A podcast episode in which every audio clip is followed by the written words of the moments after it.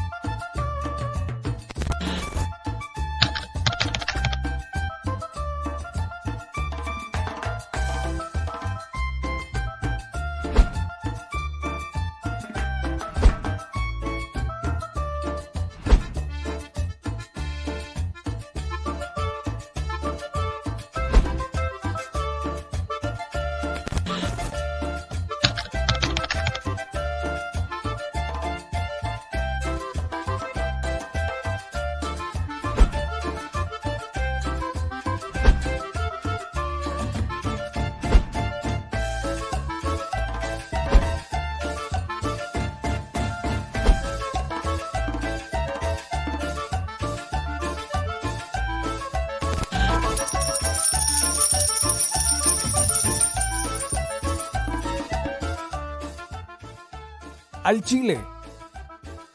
Recuerda que una forma de apoyar nuestro proyecto e impulsarnos a generar más y mejor contenido es a través de los superchats en nuestras transmisiones en vivo. Solo tienes que dirigirte al recuadro donde escribes mensajes, darle clic al símbolo de moneda, colocar los datos de tu tarjeta bancaria, el monto a donar y de forma inmediata se verá reflejado en un recuadro de color con el mensaje de tu preferencia. Otra manera, por si no nos alcanzas a ver en vivo, es ir a la descripción de nuestro video de YouTube, darle clic a la liga de PayPal y repetir el proceso como en los superchats. Ese recurso llegará directo a nuestra cuenta bancaria. En Facebook también puedes apoyarnos de forma mensual. En el inicio de nuestra página encontrarás el botón Quiero colaborar. Ahí podrás adquirir una membresía que nos impulsará a seguir combatiendo la infodemia desde esta plataforma. Y si eres de los que no confía en la tecnología, puedes hacer un depósito o transferencia a nuestro número de tarjeta Banamex, desde cualquier establecimiento, banco y hasta tu aplicación móvil. Anótalo. El número es 4766-8415-9203-0897. Recuerda, esto es completamente voluntario y es una forma de apoyar e involucrarte más con este proyecto independiente. Hazlo tuyo y comparte.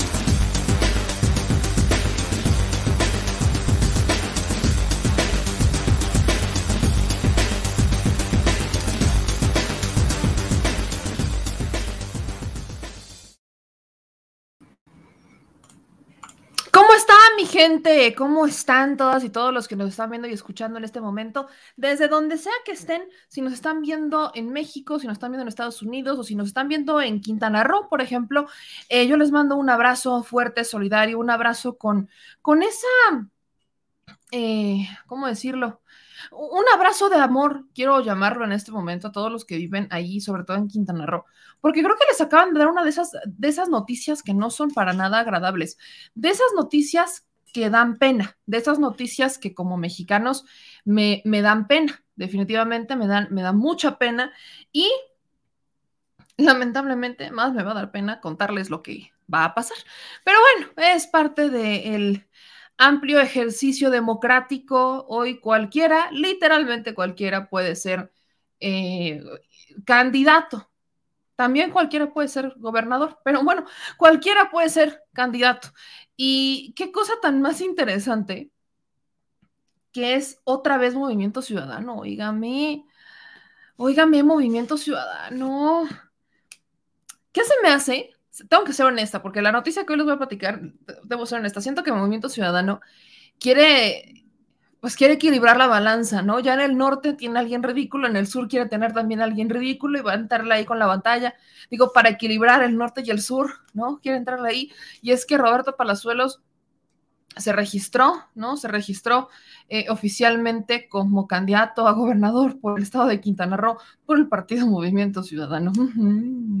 Qué cosa tan interesante. Pero bueno, este, a ver, amigos, aquí me obviamente hay que aclarar porque hay muchas noticias falsas alrededor de la llegada del presidente al hospital. Es un asunto bastante este eh, normal y no.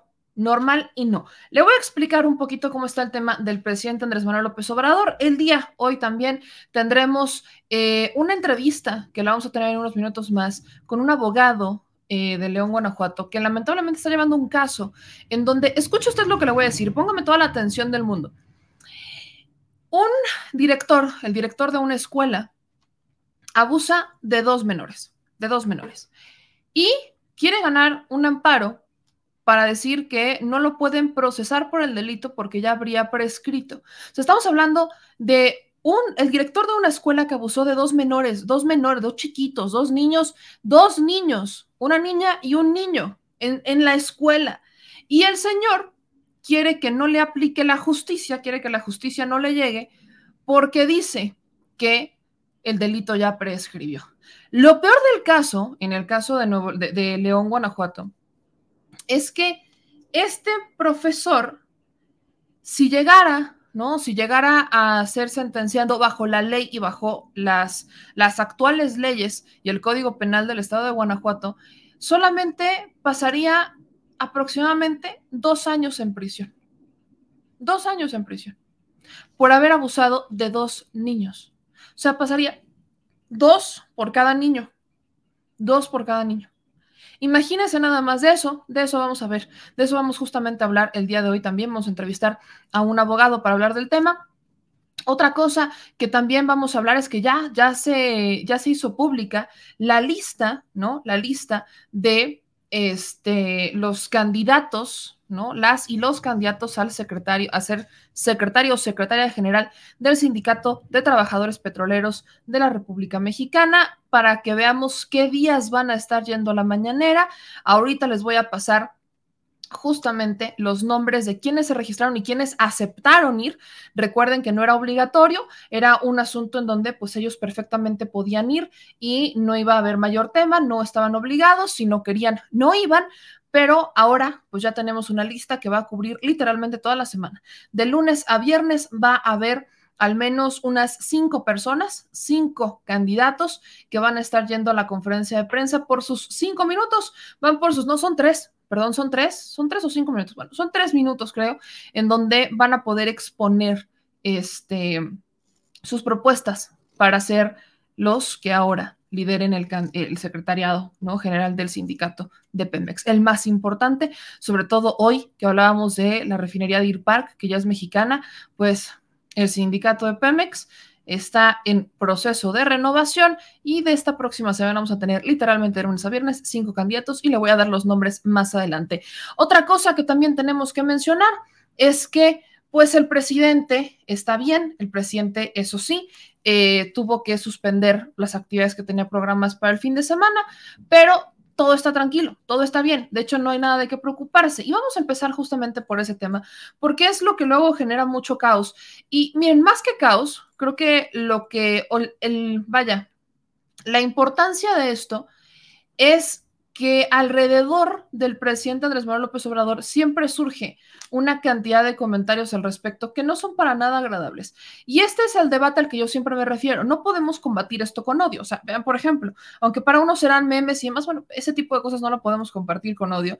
Aquí N cantidad de comentarios en pro y en contra, unos deseándole al presidente que le vaya muy bien, otros deseándole al presidente que no le vaya muy bien, pero ¿Qué es lo que pasó con el presidente Andrés Manuel López Obrador? Pues nada, el presidente fue a una revisión de rutina, fue una revisión de rutina y en esta revisión de rutina, este, que vaya, es una revisión de rutina tan de rutina como la que tuvo Biden hace unos meses, que dejó a Kamala Harris encargada, ¿no? Como encargada de despacho en ese momento. Bueno, exactamente lo mismo, tenemos esa revisión de rutina, pero aquí les voy a poner incluso el comunicado andamos con rasponcito de garganta, por eso no hemos salido de la chilecueva, por si ya se dieron cuenta, ¿verdad?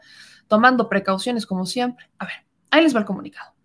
El comunicado que manda el secretario de Gobernación Adán Augusto eh, hace un momento dice que el presidente a las diez y media de la mañana no ingresó al hospital por una revisión perfectamente de rutina y en esa revisión perfectamente de rutina, este, en el último chequeo, no en los resultados del último chequeo, el equipo médico consideró necesario hacerle un cateterismo cardíaco al presidente Andrés Manuel López Obrador, ¿no? Por eso les digo que el procedimiento sí era de rutina, ¿no? El procedimiento era de rutina, le tienen que hacer su chequeo. Recordemos que el presidente es una persona que sí tiene una comorbilidad y su comorbilidad es justamente el corazón.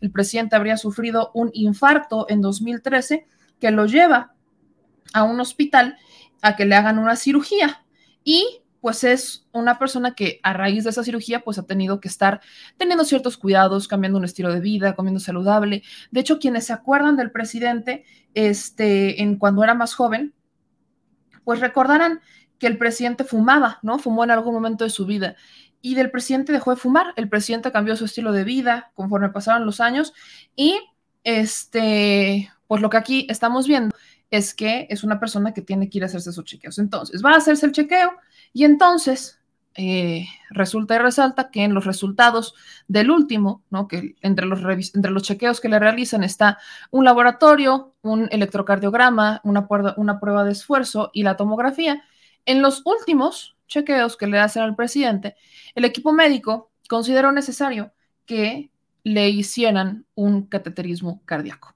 que se llevó a cabo el día de hoy alrededor de las 4.30 horas. Eso quiere decir que el presidente, aunque esto es un procedimiento que duró 30 minutos, esto quiere decir que el presidente pues va a tener que quedarse en tranquilo, ¿no? De vacaciones, de, fin de semana descansando, aunque ya sabemos que el presidente no descansa.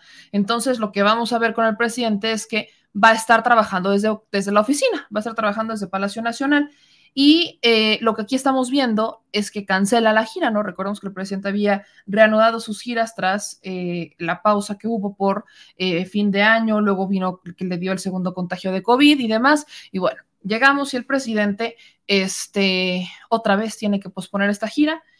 Un fin de semana nada más, es un cateterismo. Para aquellos que este, no saben, por ejemplo, qué es un cateterismo, que luego me lo han preguntado también mucho. Un cateterismo es un procedimiento, no es un procedimiento en el que se guía un tubo, un tubito fino y flexible, es un catéter, a través de un vaso sanguíneo hasta el corazón para diagnosticar o en este caso tratar determinadas afecciones cardíacas, como es la obstrucción de las arterias o los latidos irregulares. En el caso del presidente, no sabemos cuál de estas dos fue, pero la experiencia, por las condiciones que traía y por justamente cómo fue eh, el primer, bueno, el, único infarto que ha, tenido el presidente, que fue un infarto, pues sí, agudo, fue por una fue justamente por esta obstrucción de las arterias. Entonces, podría ser que este sea un mero tratamiento preventivo. Así es lo entendemos, que han de haber detectado algo ahí y dijeron, vamos a hacerle un tratamiento preventivo y este es el cateterismo. Es un cateterismo, no hay nada en especial con el tema, muchas personas se lo practican, puede ser a través de la ingle o puede ser a través del brazo, donde colocan el catéter. Normalmente es en el brazo, digo normalmente, ahora sí que depende del doctor, no soy doctora, pero normalmente es a través del brazo y el tiempo de recuperación total es de una semana, pero pues está con el catéter, está este, en proceso y está el presidente, pues va a tener que, descansar. En lo que se atiende este em, procedimiento, le repito, es un procedimiento que no fue el cateterismo de rutina, no es como que hayan dicho, ay, vamos a hacerle un cateterismo de rutina al presidente, no, va, le hacen los chequeos, y entonces determinan la necesidad de hacerle el cateterismo. Pero de ahí fuera el presidente está bien. Lo que, me lo que luego creo que eh, se exagera demasiado es cuando leemos los comentarios en las redes sociales de los que son expertos, que empiezan a hacerse unas grandes historias, ¿no las han leído? Unas grandes historias que se empiezan a aventar ciertos personajes en las redes sociales, como diciendo, es que si le hicieron un cateterismo, entonces es porque después va a venir un presidente y entonces le va a dar un infarto con cualquier cosa. o sea, bueno, se hacen unos rollos, unas, diríamos yo, este, chaquetitas mentales, bien sabrosas, ¿eh? Sabrosas se las aplican, ¿no? Excelente servicio. Ay, mi madre. Oigan, la Ciudad de México, como que esto de la reactivación, madre de Dios, nos vuelve a dar esto de las benditas alergias. Pero bueno, ahí andamos. Por cierto, es por eso que no, no, no, hemos salido mucho estos días, porque andamos con la gargantita rasposita y como con uno que otro, este, Híjole, señor productor, qué tino tiene usted de verdad. Qué tino tiene usted. No voy a comentar eso al respecto. El señor productor me acaba de mandar semejante mensaje, de verdad. ¿Qué tino tiene? ¿Qué tiene? ¿Qué tino tiene el señor productor? De verdad. Vamos a omitirlo, vamos a omitirlo, pero bueno, como les decía, por ese rasponcito en la garganta es que nos hemos estado tranquilitos aquí en la casa. Pero bueno, Gracias a todos los que aquí este, nos están mandando buenas, buenos deseos y demás, pero bueno, vamos a darle con más información. A ver, como les decía, eh, ya saliendo del tema del presidente, creo que ya quedó claro el punto, creo que el presidente pues ya, ¿no? Está, es un cateterismo, es un procedimiento este, tranquilo, creo que todo bien, ¿no? Todo bien en casa, creo que hemos agotado el punto, pero vamos Ahora sí, con otro tema que tiene que ver justamente con quiénes y cuándo van a ir eh, los candidatos del sindicato de Pemex, candidatos al sindicato de Pemex a la mañanera. Ahí le va la, este, el comunicado que se nos hace llegar el día de hoy y también se lo voy a poner en grande. Es más, le voy a hacer, lo voy a hacer más grande y le voy a entrar al Zoom. Pues acá, este comunicado que emite la Secretaría del Trabajo y fíjese cuántos candidatos hay. Con respecto a los candidatos que van a ir el 24 de enero, está Aldana Prieto Luis Ricardo. Pensé que no iba a ir, ¿eh? debo decir que una parte de mí pensó que no iba a ir. Este hombre, particularmente Ricardo Aldana, es el candidato o quizás uno, no creo que a estas alturas Romero de Champ se quiera aventar el tiro de poner todos los huevos en una misma canasta, ya me dirán aquí nuestros compañeros del sindicato o quienes estén trabajando en Pemex, quienes otros podrían ser los huevos, vamos a llamarle así, de Romero de Champs al sindicato, pero bueno, uno, quizás el más importante es Ricardo Aldana, que no cumple con los requisitos porque ni siquiera es un trabajo, o sea, no está sindicalizado el hombre, no es, un, no es un empleado del, del sindicato no quiero decirlo, no cumple con los requisitos, pero con todo y todo se registró y con todo y todo, eh, Ricardo Aldana va a ir el lunes 24 de enero a las 8, de 8.30 a 8.35 de la mañana a posicionar cuál es su proyecto para el sindicato. Que aquí ya lo conocemos porque el señor ya estuvo haciendo, o sea, el señor está haciendo campaña, que es lo peor del caso. A estas alturas creo que esto no, o sea, el proceso de campaña inicia apenas la próxima semana y bueno, él empezó a hacer campaña desde hace como meses. Pero el asunto es que Ricardo Aldana es el, que ha dicho que su proyecto para Pemex es que literalmente quiere que ese sea su último trabajo. Traducido en otras palabras, quiere quedarse ahí hasta que se muera. Qué raro en alguien que quiere ser líder sindical, pero bueno. ¿Quién más? Por si usted no los conocía, si usted trabaja en Pemex, se los listo.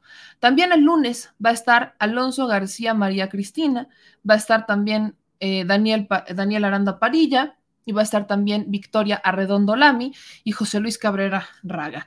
Para el martes 25 de enero va a estar Jesús Noé Castán Orgaz, Pitágoras Cruz Alaya, Carmen de Dios Patraca, Miguel Arturo Flores Contreras y Edgar García Romero. Para el miércoles 26 de enero va a ir José Luis Gómez Hernández, Santos Pablo, eh, o Pablo, perdón, Pablo González de los Santos, eh, David Gerardo Herrera Malagón, Esteban Izquierdo Ábalos y Jorge Martínez Sánchez. El jueves 27 de enero va a estar Fred Antonio Navarro López, Jesús Ortega Ramírez, César Pecero Lozano, Rubí Quintanilla Rincón y Cecilia Margarita Sánchez García. Y para el viernes 28 de enero va a estar Ulises Santos Rodríguez, Job Fabián Trinidad Martínez, Nora Luz Vázquez Sánchez y José Luis Vázquez Torres, así como Esbaide Villaverde Acevedo. Son los candidatos registrados al sindicato de Pemex. ¿Usted qué opina? ¿Los conoce, no los conoce? ¿Sabe quiénes son? Bueno, pues entre que son peras y son manzanas, estos son los hombres y las mujeres que estarán yendo la próxima semana a la mañanera para que presenten su proyecto, para que presenten sus eh, propuestas a mejorar el sindicato de Pemex.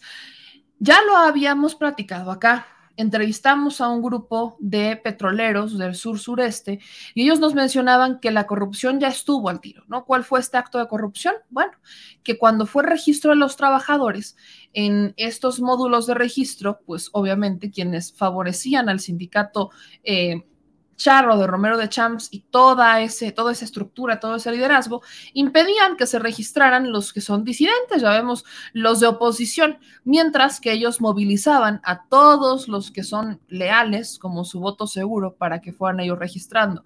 Vamos a ver qué tanto pudieron hacer, porque vaya, yo les mencionaba, no iba a ser tan sencillo. Cuando hablamos del sindicato de Pemex, así como que digan, uy, Romero de Champs iba a soltar el poder tan fácil, definitivamente no creo que pudiera pasar.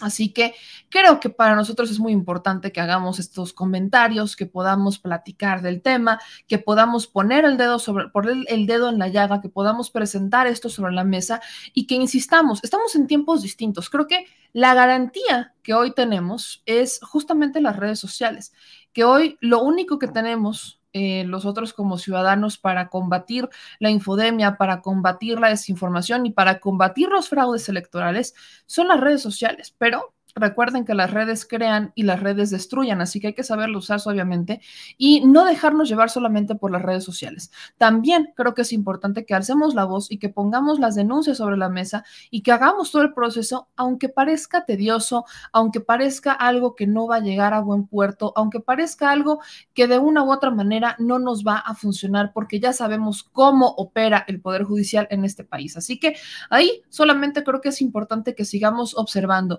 que no no soltemos y que todas y todos podamos estar realmente, y lo digo en serio, realmente conscientes de lo que significa el proyecto de nación y que eso en eso intervenimos absolutamente todos.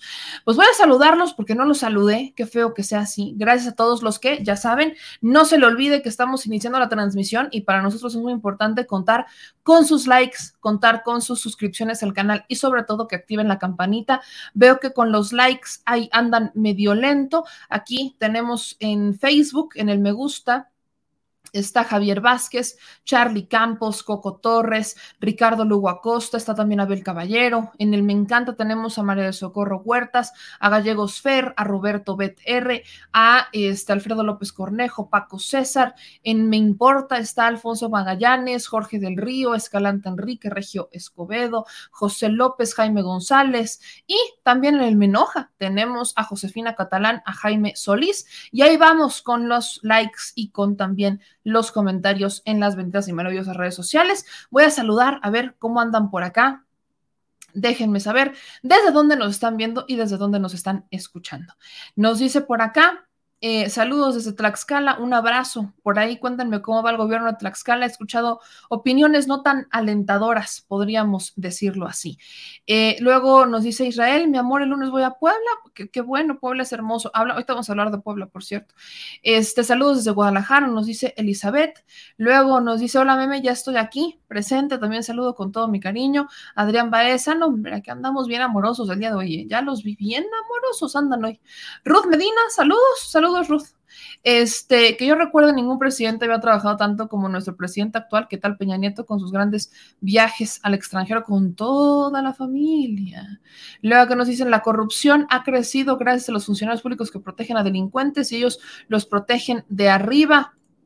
Luego, aquí en otros comentarios nos dicen, hola, buenas noches, la más muchas gracias a todos por los piropos también. Saludos desde Hermosillo, Sorona, saludos desde Houston, Texas.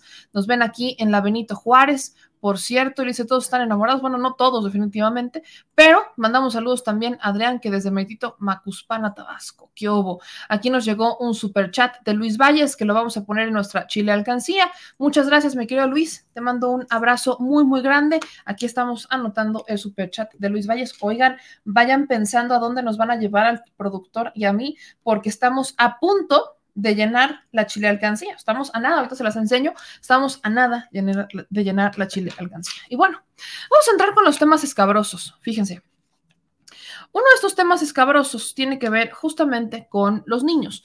Primero quiero ponerles en lo que conecto la llamada porque va a ser vía telefónica, en lo, en lo, que hago la conexión con el abogado que nos va a explicar la situación particular que se está viviendo en, eh, en el estado de León, en, bueno, en el estado, es, León no es estado, meme, no, en el estado de Guanajuato, particularmente en León, este, quiero que escuchen lo que dice el gobernador Barbosa al respecto del tema del bebé. Es algo a lo que le estamos dando seguimiento, así como le estamos dando seguimiento al asunto Nuevo León con los fosfo-fosfo, así como le estamos dando seguimiento a todos los temas relacionados con los niños, porque muchos me han dicho, es que, ¿por qué tanto foco al asunto de fosfoleón y no tanto foco a temas pues, delicados como el tema del bebé? Y miren, el asunto del bebé no son comparables. Una cosa es el bebé que aparece lamentablemente el cuerpo del bebé que aparece en el penal de San Miguel en Puebla, que hasta donde nos indican los hallazgos actuales, estaríamos hablando de que lo habrían utilizado como mula hasta los hallazgos de este momento. Y eso es algo que obviamente no podemos asegurar con todas las fuerzas porque dependemos de las autoridades, dependemos de que las autoridades resuelvan. Pero eso es una cosa. Otra cosa es el tema de abuso, que vamos a platicar en un momento con el abogado, que eh, vemos otra vez estos actos de impunidad alrededor de los niños, ¿no? Sobre todo la ley, la ley es clara, la ley particularmente dice que los eh, delitos relacionados con los menores, particularmente el tema de abuso, no prescribe, pero pues vaya, hay ciertas personas como los abusadores que consideran que esto no es así.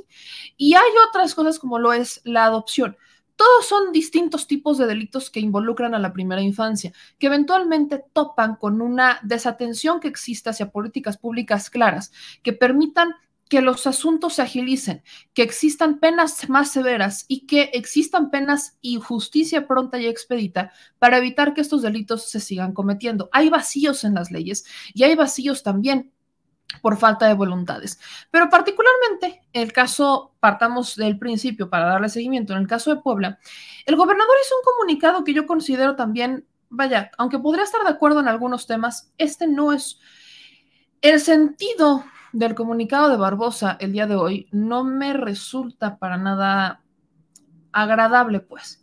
Pues el gobernador está advirtiendo, amenazando, a los activistas y periodistas que han alzado la voz en el tema del bebé, diciendo que no, que, se, que nos vamos a callar, digo ya a estas alturas ya me puedo incluir en el tema, que nos vamos a callar porque hemos estado asegurando cosas que no son, ¿no? Que hemos estado asegurando cosas que no son y que hemos estado diciendo que, este, como si nosotros supiéramos cómo está el caso y que pronto, pronto, cuando se sepa la verdad, nos vamos a callar. Hace ciertos comentarios que los comentarios y el tono en el que hace los comentarios el gobernador Barbosa no resultan eh, ni siquiera tono, vaya, es un tema de libertad de expresión. Y el problema de este caso es que llevamos varias semanas, o sea, es una semana, más bien es una semana desde el hallazgo hasta el momento de, hasta el día de hoy, en que no tenemos respuesta del gobernador, no tenemos una respuesta del señor. Y las únicas respuestas que hemos tenido, por ejemplo, de la Comisión Estatal de Derechos Humanos, que sin que la Comisión Nacional se metiera, ya le estaba cerrando la puerta, lo cual a muchos de nosotros se nos hizo extremadamente sospechoso. Dos, el asunto de que en los hallazgos, en los hallazgos de la Fiscalía del Estado, que confirma ni siquiera la del Estado de Puebla, sino que confirma la de este, la Ciudad de México, el bebé sería de la Ciudad de México, ¿no? Sería originario de la Ciudad de México y lo habrían secuestrado, lo que habla de un asunto que va más allá incluso del propio gobernador. Entonces, escuche lo que dice el gobernador Barbosa a respecto de esto. Eh, mi único tema con su comentario es en contra de la libertad de expresión, pero sobre todo en contra como si algo supiera el gobernador y no quisiera dejarlo, no, no quisiera decirlo. Y lo peor es que esta no sería la primera vez que el gobernador de Puebla hace un comentario similar, en donde dice que tiene todos los pelos de la burra en la mano, pero a la mera hora no tiene absolutamente nada. Vea y escuche. Activistas que se dedican para este asunto a protagonizar y hacer aseveraciones sin sustento, solo para ganar protagonismos un momento protagónico. ¿Qué va a pasar cuando se esclarezcan los hechos que va a ser pronto, muy pronto? Todos los que afirmaron cosas, todos los que dijeron cosas, todos, muchas, ellas y ellos, ¿eh? De veras, ¿qué van a decir? Se van a callar, como de costumbre. Solo se van a callar, porque así es su moral. Todo se va a esclarecer. Y después vuelvo a repetir, todos los que dijeron cosas, van a, eh, van a silenciarse, van a silenciarse, porque así han actuado siempre. Tengan cuidado también en el desempeño de la profesión, la noble profesión del periodismo, que no sirva también para destruir escenarios. Es mi respuesta.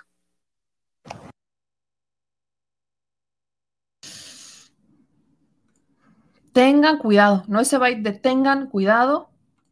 Híjole, ¿cómo les, cómo les explico? ¿Cuál es el comentario al que hacía alusión cuando digo que el gobernador de Puebla lamentablemente no es la primera vez que lo dice? ¿Se acuerdan de la denuncia que habría hecho el gobernador al respecto de la venta de menores a través del DIF en tiempos de Rafael Moreno Valle? Bueno, eh, es la fecha en la que él no ha presentado una sola denuncia. No ha presentado una sola denuncia este señor. Es la fecha en la que el gobernador, pues solamente cuando va a inauguraciones del CIPINA o del DIF, es cuando dice el gobernador que tiene información, pero no vemos una sola denuncia al respecto. Y ese es el problema, que este gobernador, lamentablemente, pues parece que lejos de ayudar, pues está complicando lamentablemente el caso. Y eso lo digo muy, muy lamentablemente, muy en serio. Pero bueno, este es un tema Ahora vamos con el siguiente tema, que tiene que ver justamente también con menores, y yo por eso le agradezco infinitamente este, que hoy nos pueda acompañar, porque miren, e, esto no es sencillo de explicar ni mucho menos atender, así que le agradezco mucho al maestro Moisés Castillo, eh, abogado, es el abogado que está llevando el caso, que nos acompañe esta noche, aunque sea vía telefónica, para explicarnos cómo está el caso. Abogado, buenas noches, ¿cómo está? Buenas noches, Yamel. Muchas gracias. Muy bien. Gusto en saludarle a usted y a su amable auditorio, a sus órdenes. Pues, abogado, quisiera que nos pudiera explicar un poquito cómo está este caso. Son dos menores que fueron abusados por el director del Liceo León y este, pues el director ha estado, hasta donde entendemos, intentando salir impune de todo esto. ¿Cómo está el caso? ¿Qué es lo que pasa? Ayúdenme a explicarle un poquito esto a la audiencia, por favor. Sí, claro que sí, ya me con todo gusto. Efectivamente, son dos menores de edad, eh, uno con iniciales RNM y la nena con iniciales AMAR. Fueron exactamente abusados sexualmente por el exdirector o entonces director y propietario del Colegio Liceo de León, allá en la ciudad de León, Guanajuato. Esto sucede, eh, el primero de los casos, el de Amar, entre los meses de febrero y marzo de 2018, y el abuso contra RNM en febrero de 2020. Y una vez que se ponen en contacto con su servidor, los padres de RNM para solicitarme primero la orientación jurídica respecto de por qué no la Fiscalía del Estado de Guanajuato quería iniciar la carpeta de investigación alegando que un beso no era abuso sexual y solicitándome primeramente la asesoría en la materia y posteriormente pidiéndome que interviniera en el asunto como su asesor jurídico. Es por ello que me traslado a la ciudad de León, Guanajuato. La firma legal que represento está en la Ciudad de México y, nos enfrentamos a que la Fiscalía, en primer lugar, veía esto como, un simple beso. Eh, entonces, eh, su servidor tuvo que eh, mostrarle a la fiscal, ¿verdad?, los protocolos de actuación tanto de la Suprema Corte de Justicia de la Nación como la Secretaría de Gobernación, donde se establece qué es un abuso sexual y que va desde tocamientos lascivos, besos y hasta violación. Por lo tanto, eh, ante la insistencia de esta asesoría jurídica, no tuvieron más opción que iniciar la carpeta de investigación y con ello eh, esta asesoría jurídica pudo intervenir activamente para aportar todos los elementos de prueba para que se pudiera determinar en primera instancia que RNM mostraba signos inequívocos de violencia sexual, tales como miedo, eh, frustración, timidez, alejamiento, depresión, tristeza. Y posteriormente me dediqué, ya que los padres me informaron había más abusos que no denunciaban por temor, me dediqué a buscar a diversos padres de familia que se negaron en primera instancia a denunciar porque decían que Roberto N. era un hombre muy poderoso y muy conocido dentro del estado de Guanajuato, ya que había participado en dos administraciones de gobernaturas estatales como subsecretario y era un hombre prominente económicamente hablando dentro del estado y sobre todo en la ciudad de León. Por lo que decía, no va a pasar nada, esto no va a llegar a ningún lado, no vas a poder tocarlo. Me encontré con la valiente mamá de, er, de Amar, la cual me comentó, habla con mi hija y si mi hija accede, yo apoyo. Yo platiqué con Amar en diversas ocasiones y la primera reacción que tuvo al ver a su servidor fue una reacción inmediata de rechazo, de decir, eso no aconteció, eso no sucedió, yo ya lo olvidé, no tienes por qué venir a recordármelo. Ese es un método de defensa que utilizan los menores, ¿verdad?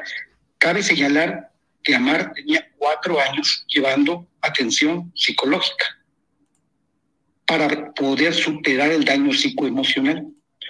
Una vez que convencí a Amar de que apoyara a RNM en su lucha, pudimos iniciar la segunda carpeta de investigación. Las dos carpetas de investigación prosperaron no necesariamente por la intervención activa de la Fiscalía, ya que cabe señalar que la Fiscalía del Estado de Guanajuato no cuenta con una unidad especializada para la atención de menores de edad, sino que se tuvo que direccionar el tema hacia la UNAIN, que es la Unidad de Atención Integral a la Mujer, donde a fuerza de legal lograr que se judicializaran los dos temas y se llevaran ante juez de control obtuvimos las dos órdenes de aprehensión, las cuales, obviamente, Roberto N. estaba en todo su de combatir por las vías legales. Es preciso señalar que en la Fiscalía hubo fuga de información, porque antes de que pudieran notificar a este asesor jurídico o al padre o los padres de la víctima, Roberto N. ya estaba presentando su primer amparo contra la orden de aprehensión. Esta batalla legal fue caminando de esta forma hasta que precisamente voy a hablar del caso de Amar, que es el que nos ha ocupado recientemente en los medios de comunicación. Una juez de distrito, la décimo de distrito en el estado de Guanajuato, niega el amparo y protección contra el acto reclamado, que es la orden de aprehensión a Roberto N., quien aduce dentro de los argumentos esgrimidos como conceptos de violación que el delito había prescrito, toda vez que el artículo 123 del el Código Penal del Estado de Guanajuato establece que el delito prescribirá en un plazo no mayor a la pena máxima de imposición o pena privativa de libertad, que para el caso específico, en el artículo 187, segundo párrafo del citado precepto legal, se establece una pena que a consideración de su servidor es una pena demasiado mínima para este tipo de delitos graves. Se establece una pena que va de los seis meses a los dos años de prisión y una multa de cinco a veinte días en un tema de un delito agravado por ser menor de edad. O sea, es, un delito, es un delito grave por el cual el, la, o sea, la, justicia en León diría que solamente lo pueden meter preso por dos años máximo. Máximo. Pero como el señor es primo delincuente, en ese momento al librar la primera orden, hubiera podido alcanzar seis meses. Entonces, tanto el artículo 19 de la Constitución Política como el Código Nacional de Procedimientos Penales establecen como grave este delito. ¿Y por qué la gravedad del delito? Porque lesiona precisamente el normal desarrollo psicoemocional del menor y el derecho al desarrollo libre de la personalidad. Es un daño que queda permanentemente en la vida del menor hasta que se vuelve adulto. Y es más, la cifra negra es aproximadamente de 600 mil casos que no se denuncian al año, precisamente por esa situación de decir, no le va a pasar nada al abusador sexual. Si es una persona con poder económico o si es una persona que tiene influencia dentro del medio político, no le va a pasar nada. Entonces estamos hablando de un delito que lesiona gravemente a la niñez mexicana. Ahora, en este caso, el, corríjame si me equivoco, el, la Fiscalía del Estado prácticamente ha hecho eh, nada o casi nada al respecto de esto. Casi nada. Eh, hemos estado batallando muchísimo para que pudieran llevar a cabo algunas líneas de investigación sobre todo al obtener las órdenes de aprehensión, ¿verdad? Y cuando había promovido el amparo, nos dedicamos a la búsqueda y localización.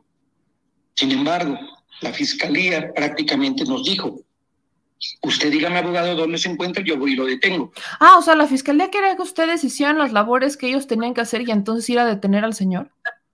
Así es a lo que no, ese es trabajo de ustedes. Y acudimos a las oficinas del fiscal general con los padres de familia para exigirle que hiciera su trabajo. Entonces hubo un poco más de atención. Sin embargo, esto dejó caminar eh, los meses y permitió que Roberto pudiera evadir la acción de la justicia y pudiera moverse, ¿verdad? Del lugar donde estaba logramos un cateo a su casa, pero obviamente ya no estaba. Después de tantos meses ya no se encontraba ahí. Y él siguió combatiendo, obviamente a la distancia, las órdenes de aprehensión. ¿verdad? Y llegamos a cuando la juez segundo niega el amparo bajo el esquema legal que le acabo de explicar a usted, él interpone un recurso de revisión recurso de revisión que le corresponde conocer al segundo tribunal colegiado en el décimo sexto circuito radicado en el estado de Guanajuato, bajo el expediente 96 diagonal 2021.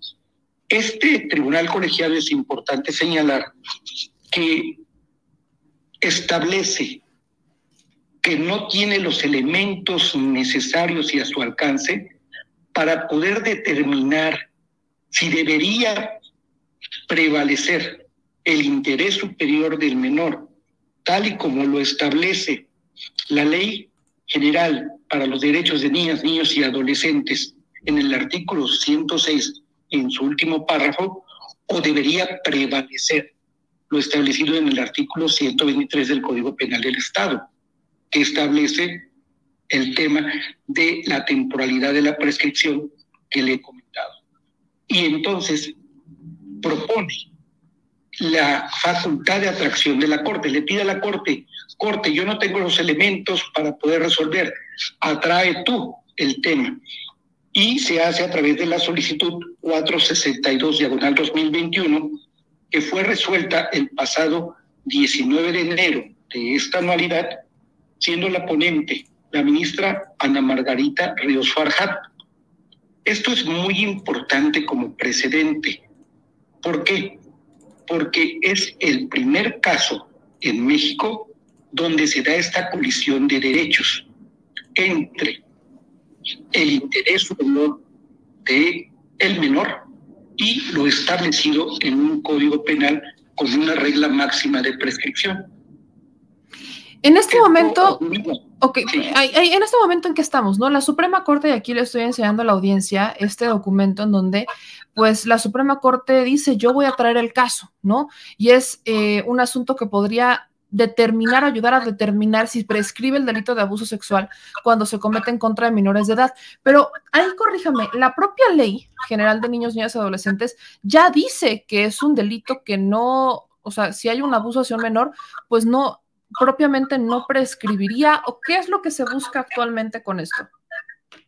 Así es, precisamente eh, la Corte debe decidir en próximos días, en próximos meses, ¿verdad? Eh, si debe prevalecer, como le explico yo, hay una colisión de derechos. La Corte ve precisamente eh, temas de constitucionalidad y nunca se habían enfrentado a este tipo de problemática. Es la primera vez que se lleva hasta la Corte un tema de estos. Nosotros, mediante la revisión adhesiva que interpusimos ante el colegiado que le he mencionado, solicitamos que se resolviera esa colisión de derechos. ¿Por qué? Porque solamente el más alto tribunal lo puede resolver. Efectivamente, como usted lo dice, la ley general de los derechos de niñas, niños y adolescentes establece en su último párrafo del artículo 106 que no hay prescripción ni hay caducidad en tratándose de menores de edad. Pero le voy a decir de manera sintetizada cuáles son los tres puntos que debe resolver la Corte. El primero, si la Ley General de Derechos de Niñas, Niños y Adolescentes resulta aplicable en materia penal.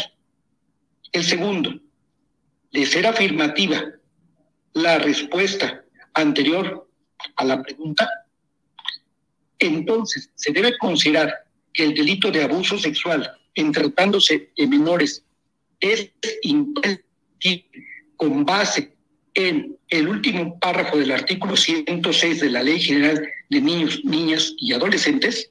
Y como tercer punto, son aplicables las reglas de imprescriptibilidad para el delito de abuso sexual en tratándose de menores de edad cometidos antes de la reforma al artículo 123 del Código Penal del Estado de Guanajuato, porque resulta importante señalar que posteriormente el Estado de Guanajuato, dentro de su legislatura, establece un párrafo adicionado al 123, donde dice, son imprescriptibles los delitos de abuso sexual cometidos en contra de menores. Pero es posterior. Y Roberto N. alega no puede aplicarse una ley retroactivamente en perjuicio de persona alguna. De cierta forma, como defensa legal, diríamos que es correcto. Sin embargo, existen tratados internacionales de los cuales México forma parte, como la Convención de las Naciones Unidas sobre los Derechos de los Niños, sembrada en Nueva York, que establece que los estados que forman parte, y México forma parte, deberán procurar las medidas necesarias en materia legislativa para que la mayor protección sea dada a las niñas, y adolescentes. Asimismo, estableció una ley específica, que es la Ley General de los Derechos de los Niños, Niñas y Adolescentes. Luego, entonces, no es que se le vaya a aplicar retroactivamente al señor una ley en su perjuicio, sino que existen disposiciones. México forma parte de un sistema interamericano. Hemos suscrito convenciones y tratados internacionales que de acuerdo a nuestra constitución están al mismo rango constitucional, ¿verdad? Y son obligatorias de acuerdo al artículo primero constitucional para todas las autoridades en sus diferentes ámbitos de competencia. Ahora, yo aquí quiero preguntarle, ¿no sería eh, incluso, vaya, usted ayúdeme a, entender esto, el hecho que este director, bueno, exdirector, esté utilizando el tema de la prescripción como un argumento de defensa, ¿no sería una forma incluso que tiene de aceptar la comisión del delito? En mi opinión personal, sí, porque no ataca el tema de fondo, sino que se ciña a una figura procesal para poderse resolver pero en ningún momento nivelado. Si esto resulta favorable para las víctimas, que es lo que esperamos, ¿no? Que, que, la resolución diga que esto es un delito que se puede aplicar a lo penal y que no este, prescribe, ¿qué es lo que esperan que pase cuando la Fiscalía del Estado ha estado bastante omisa al respecto? Nosotros consideramos que al tener firme ya por resolución de tribunal colegiado el primer eh, recurso de revisión interpuesto contra la orden de aprehensión librada por el delito cometido en contra de RNM. Y una vez que la Corte resuelve, esperemos así sea, favorablemente, en favor no solo de Amar, sino de toda la niñez mexicana. Porque le vuelvo a repetir, usted tiene el documento en su mano. Ahí la Corte le dice, en este momento no se cuenta con un pronunciamiento específico en la materia. Entonces esto vendría a dar luz a, diversas legislaciones de diversos estados que tienen penas mínimas. ¿Qué esperaríamos de la Fiscalía del Estado de Guanajuato? Que al hacer visible este tema a través de los medios de comunicación que amablemente nos prestan voz y le dan voz a través de su servidor a millones de niños, esperamos que la Fiscalía se aboque a la localización y aprehensión de Roberto N. ¿Por qué? Porque además el señor desde 2020 cuenta con ficha roja de Interpol. Entonces pedíamos al fiscal general que llevara a cabo su labor y que aplicara todos los recursos a su alcance, porque este es un tema de trascendencia nacional. Incluso, le comento, buscamos reformar ese famoso artículo 187 con esa penalidad que es tan mínima para un delito tan grave. Nos hemos acercado a diversos grupos parlamentarios en el Senado de la República para que pueda haber una iniciativa de ley que pueda homologar en el estado de Guanajuato la sentencia a lo que existe cuando menos en la Ciudad de México. Abogado, yo le agradezco mucho que nos pudiera explicar cómo está este caso. Es un caso delicado, pero que va con tintes a generar un cambio. Cambio es que es necesario en la legislación mexicana. Ya no solamente hablemos del caso de León, Guanajuato, sino que hay muchos niños o niñas que están ahí desamparados porque no hay una homologación de la ley y pareciera que estos vacíos, lejos de ser unas áreas de oportunidad, parecen ser los pretextos perfectos que tienen ciertos personajes para intentar salirse con la suya. Entonces, abogado, yo le agradezco y estaremos muy pendientes de cómo se resuelve esto y muy pendientes del caso. Muchísimas gracias, Donel. El agradecido soy yo por la atención prestada a este tema. Estamos en contacto y muy buena noche. Muy buena noche. Miren, yo les quiero decir, porque obviamente aquí, eh, obviamente el abogado no puede mencionar mucho más al respecto, pero el personaje del que hablamos no es un simple director, no, no es un simple director. Estamos hablando de quien habría sido eh, subsecretario en la administración panista de Miguel Márquez. O sea, no es cualquier persona. Él fue subsecretario en la administración de Miguel Márquez y este, eso no, eso definitivamente no es cualquier cosita, eso es un tema delicado. Este señor forma parte además del Opus Dei, ¿no? Es como el yunque, pero de Guanajuato, pues así me lo quieren entender, ¿no? Es como el, yunque, pero del lado de Guanajuato. El Opus Dei es esta organización en donde ha estado este señor, ¿no? Ha estado en este señor. El liceo, pues también es una eh, escuela que pertenece a este tipo de grupo, este derechista religioso, si lo queremos ver de una manera simplificada, y es un personaje que tiene sí mucho poder. Eh, Diego Sinue Rodríguez, el gobernador del estado, pues evidentemente no ha hecho nada, ¿no? Imagínense, si él no ha hecho nada, mucho menos lo ha, lo ha hecho el fiscal. Lo han estado protegiendo y lo han protegido a tal grado en que le permitieron escapar. Actualmente este señor se encuentra prófugo de la justicia. No estamos hablando de, eh, tenemos que referirnos a él como este Roberto N, Roberto N, pero pues quienes viven en Guanajuato saben perfectamente de quién hacemos mención. Él fue denunciado por este presunto, todavía le tenemos que llamar abuso sexual en contra de dos alumnos que tendrían ocho y nueve años al respecto, ¿no? Ocho y nueve años cada uno. Estamos hablando de menores de edad, están en la primera infancia. Eh, cuando este estallo, cuando este caso estalla en 2020, la Opus Dei omitió, bueno, es más bien, e, emitió un comunicado diciendo que ellos condenaban la violencia ejercida contra el menor por parte del también exfuncionario del Estado y este de los primeros argumentos que utilizó Roberto N para defenderse fue el que los padres no habían denunciado. O sea, primero dice, los padres no denunciaron. Noten cómo van las defensas de este señor. Los padres no denunciaron. Acto seguido, el delito ya prescribió. En ningún caso está declarándose inocente este hombre. En ningún caso está peleando por una inocencia. No, no, no. Él está peleando por salirse libre. Está peleando por salirse libre. Así los y luego y luego quieren que nosotros digamos que los panistas o que los yunquistas o que los del Opus Dei son grandes personas, no me han dado motivos para hacerlo, pues, no, no me han dado motivos. Y si bien no puedo generalizar, lo digo en serio, no podemos generalizar, este tipo de casos, por supuesto que deben ser sancionados. ¿Alguien ha visto algunos de los panistas? Cuando en Morena fue el tema de este legislador también poblano, válgame la creación, este... Saúl Huerta, ¿no? Por el tema de este también menor de edad. En Morena lo expulsaron, eh, sí hubo ahí unos de, unas declaraciones un poco eh, raras de Ignacio Mier cuando primero había dicho que este era un asunto personal y después dijo no saben que sí saben que sí vamos a, a, quitarle este el lo vamos a sacar del grupo parlamentario para que pueda llevar su proceso con todas las de la ley y que lo que caiga que venga lo que tenga que venir etcétera.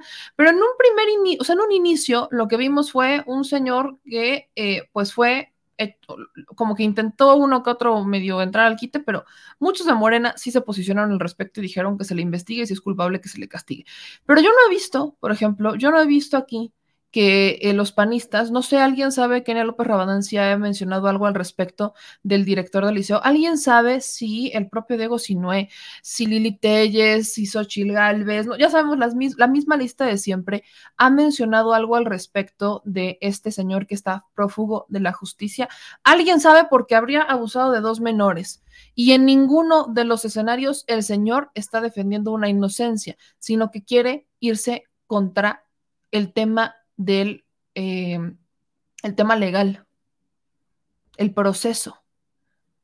De verdad, de verdad estos son los personajes que tenemos en este, eh, eh, digo, híjole señores, ¿cómo, ¿cómo, les puedo explicar? Cuando, cuando los del PAN quieren criticar al de enfrente, tenemos grandes ejemplos, y no solamente pasados, sino también presentes, de que no tienen ningún tipo de autoridad moral para poder emitir comentarios al respecto. Le repito, en el caso de León no estamos hablando solamente del director de una escuela, sino que fue funcionario público. Fue funcionario público en la administración de, este, de Miguel Márquez.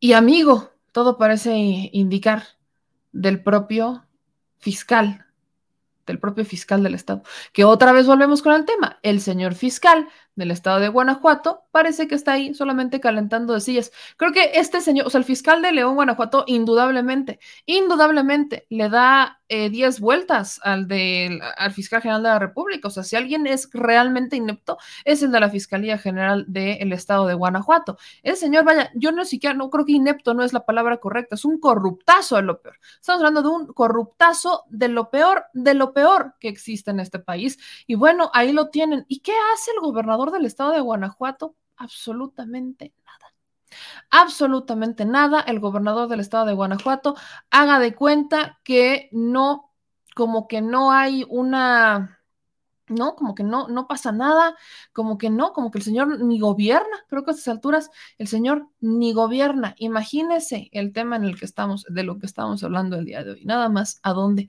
¿A dónde hemos llegado? ¿A dónde hemos llegado? Pero bueno.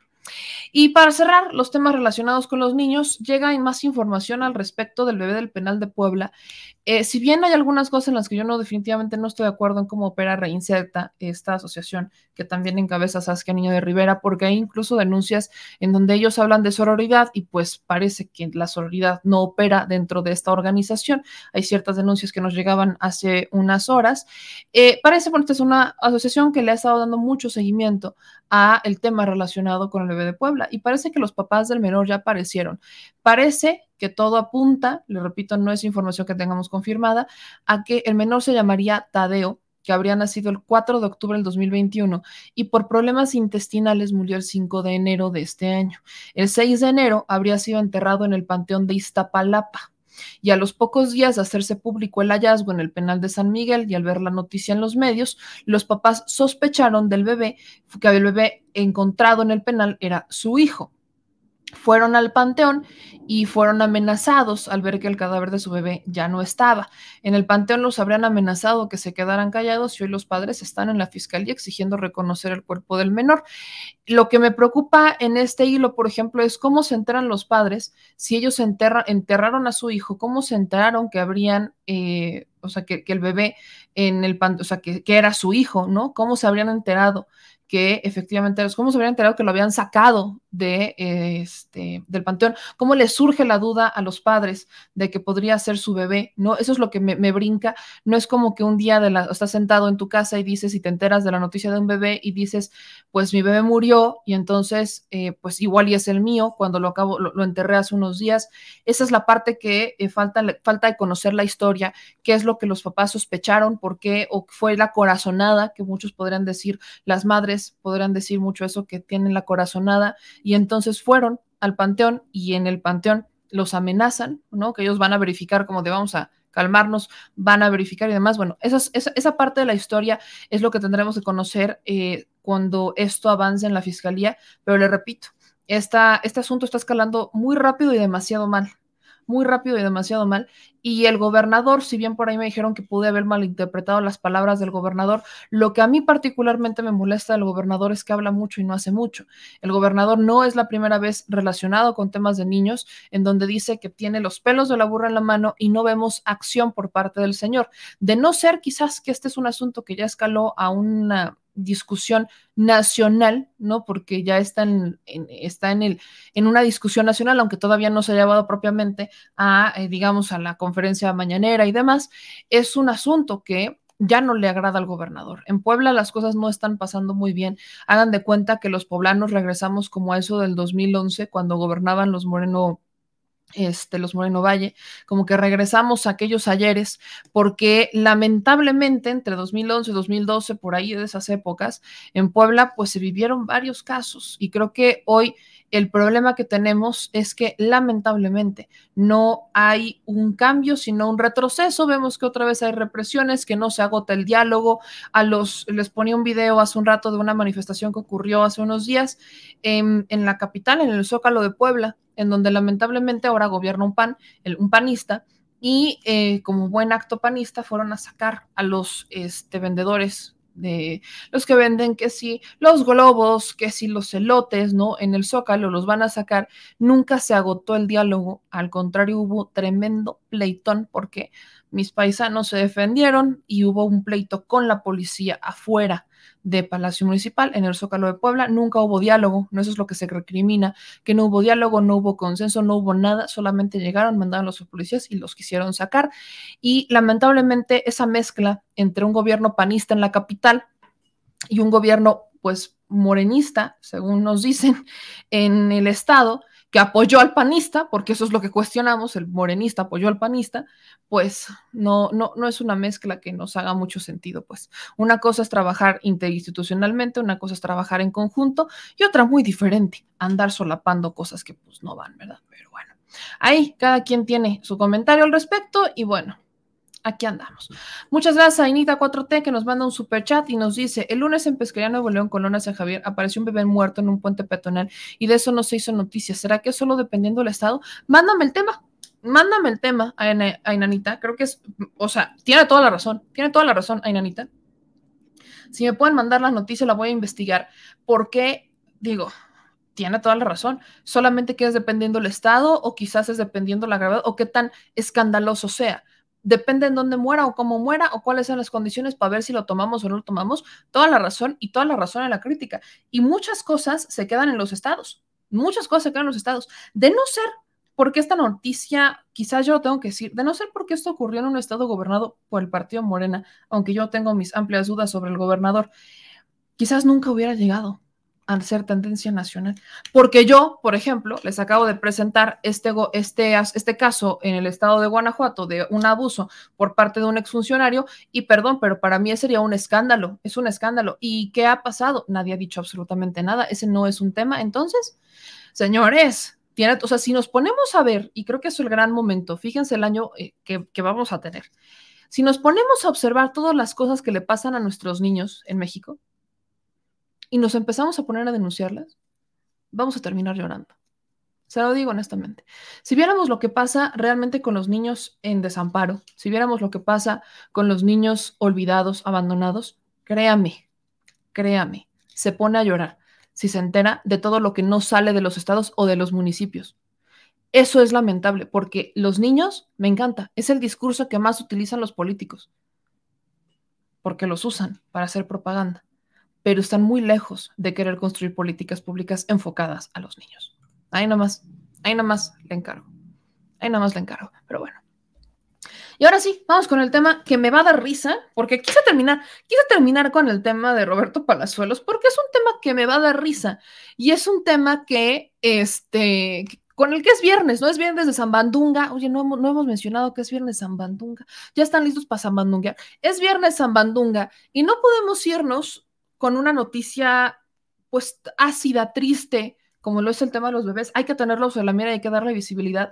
Y en este espacio yo le puedo asegurar que es algo que vamos a estar haciendo, si es necesario, todos los días.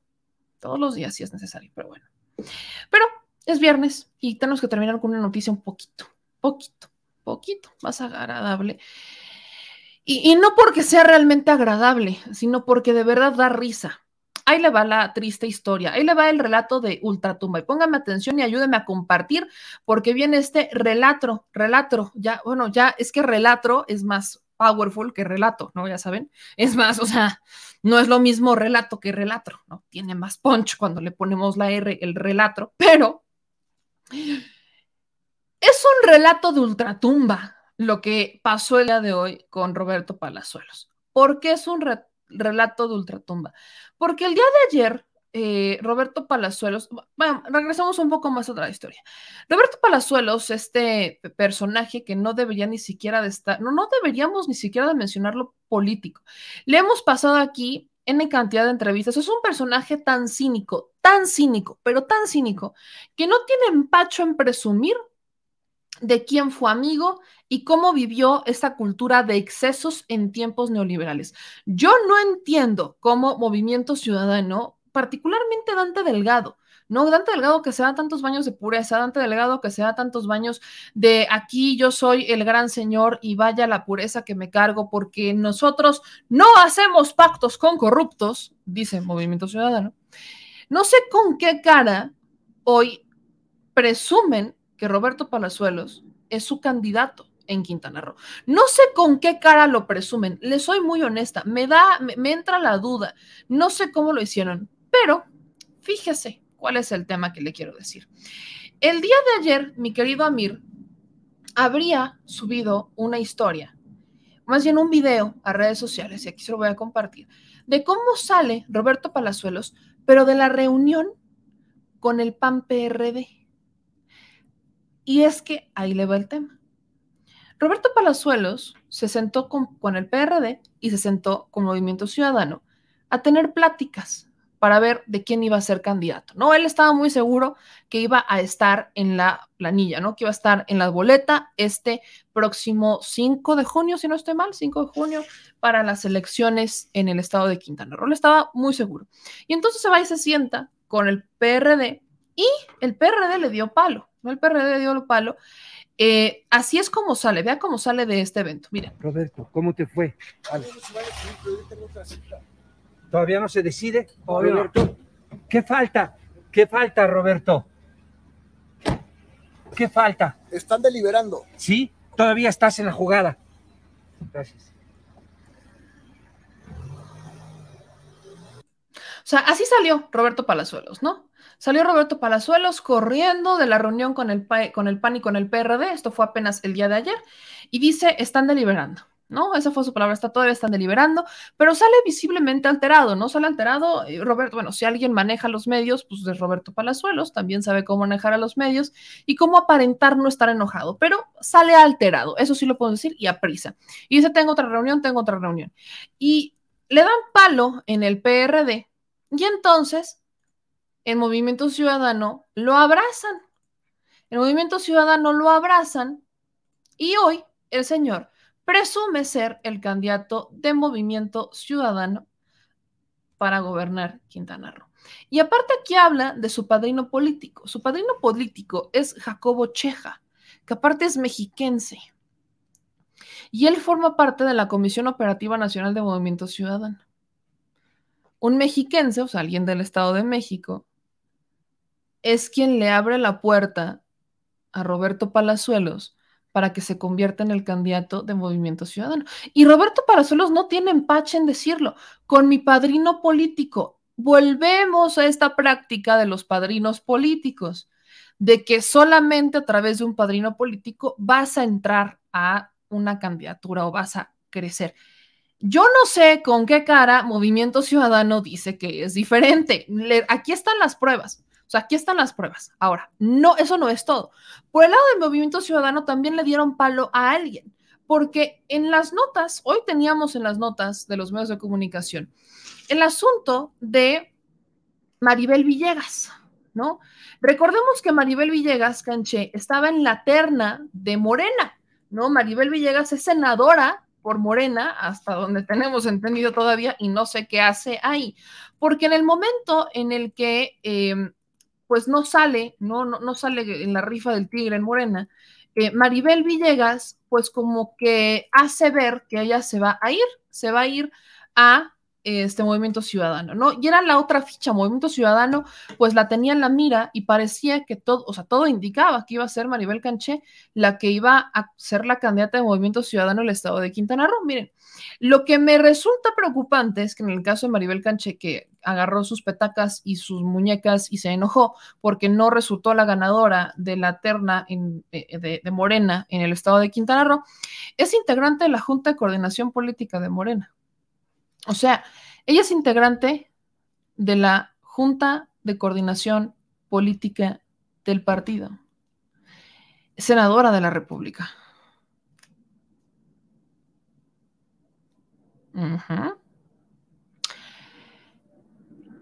Integrante de la Jucopo.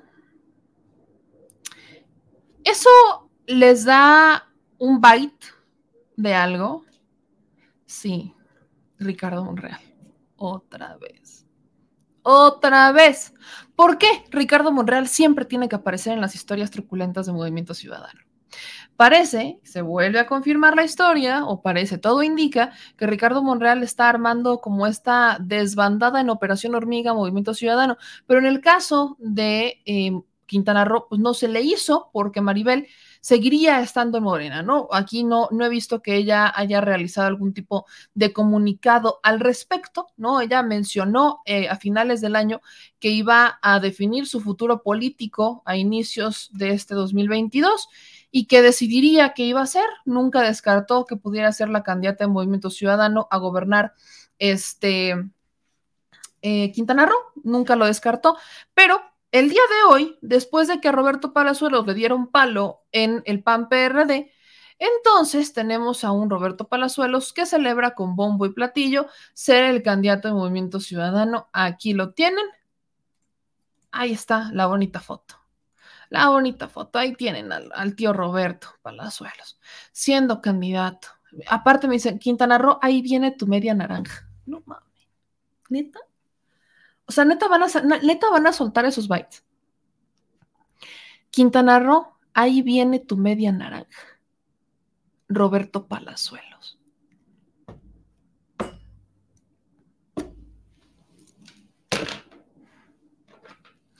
No sé qué decir en este momento, tengo, que ser muy honesta, no sé qué decir en este momento. De verdad, o sea, de verdad. Roberto Palazuelos es el que está peor en las encuestas, pero aguas, déjeme decir, no podemos confiarnos con el tema de las encuestas, eso ya lo sabemos. ¿Por qué no podemos confiarnos con el tema de las encuestas? Porque en Fosfoleón teníamos exactamente el mismo escenario. La única diferencia es que Samuel García, pues sí se dedicó a la política. O sea, Samuel García sí le entró a la política. Muy TikToker, muy TikToker, muy influencer, muy influencer, pero muy junior, muy junior, pero se dedicó a la política, ¿no? O sea, sí le entró a la política, a ser senador y todo, o sea, sí le entró. Pero eh, este hombre, si algo le ha entrado a la política, es nada más para vivir del despilfarro de los compadres.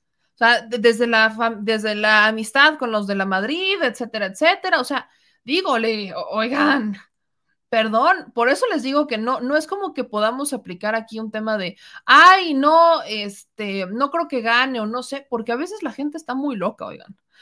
La, gente está muy loca y no todos, no todos, obviamente, eh, no, no, no, este, o sea, Samuel García no ganó el Nuevo León con una mayoría de todos, o sea, no ganó por voto unánime, vamos a llamarlo.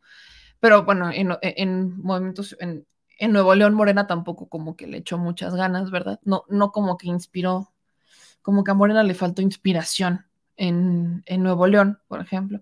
Pero bueno, el asunto aquí es que aquí tienen a su media naranja. No, ¿Cómo se atreven a hacer eso de verdad? Pero mira, vamos a ver, quiero ver cómo andan los comentarios. Vamos a ver cómo andan los comentarios por aquí. Porque acá alguien me decía en los comentarios que, y miren, no puedo ver los comentarios, fíjense nada más. No se pueden ver todos los comentarios, vamos a ponerle aquí todos los comentarios. Vamos a ver todos los comentarios que hay al respecto. Aquí aparte me encanta porque hice ahí 100 comentarios y vean nomás. Vamos por Quintana Roo, qué bien, papi Palazuelos, felicidades. Luego, es posible que Roberto Palazuelos sea el próximo gobernador de Quintana Roo. Digo, Dino, enhorabuena. ¿De verdad hay quien celebra esto? ¿Es en serio? luego dicen, Dalila, eh, un mes bromis, ¿verdad?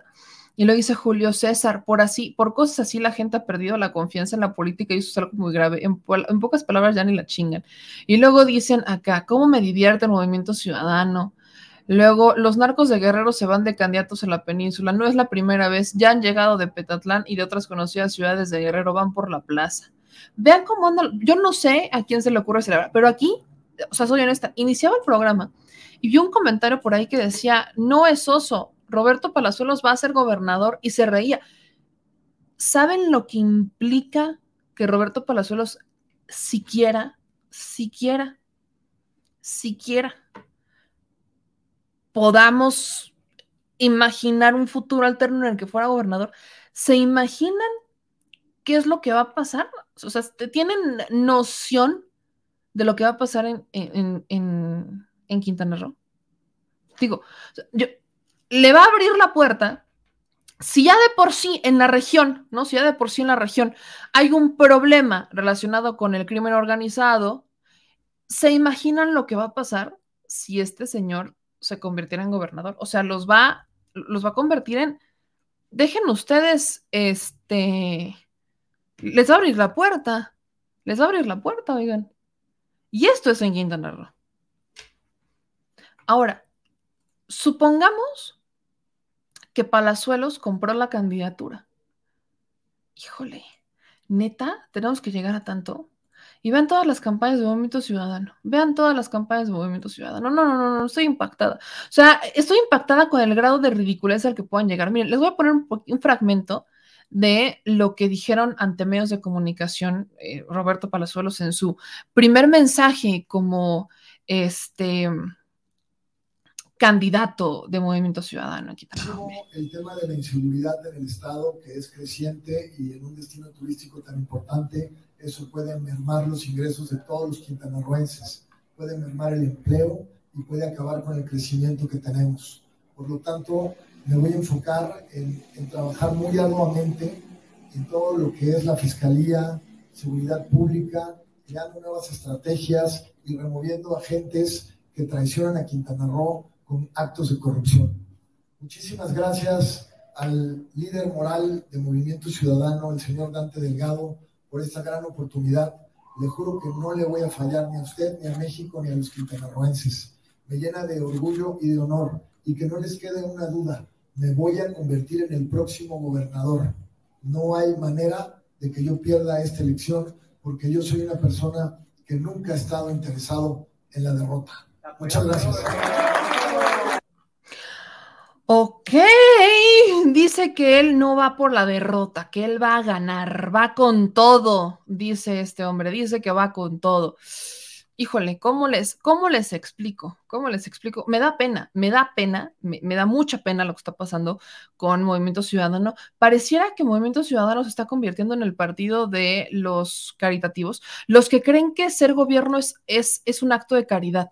Yo suscribo ampliamente, ya le subimos la entrevista que tuvimos con la directora ejecutiva de, del Redim, en donde ella menciona que eh, cuando eres funcionario público ya no, ya no es, no, no vas a ayudar. Cuando eres funcionario público, tu obligación es garantizar derechos.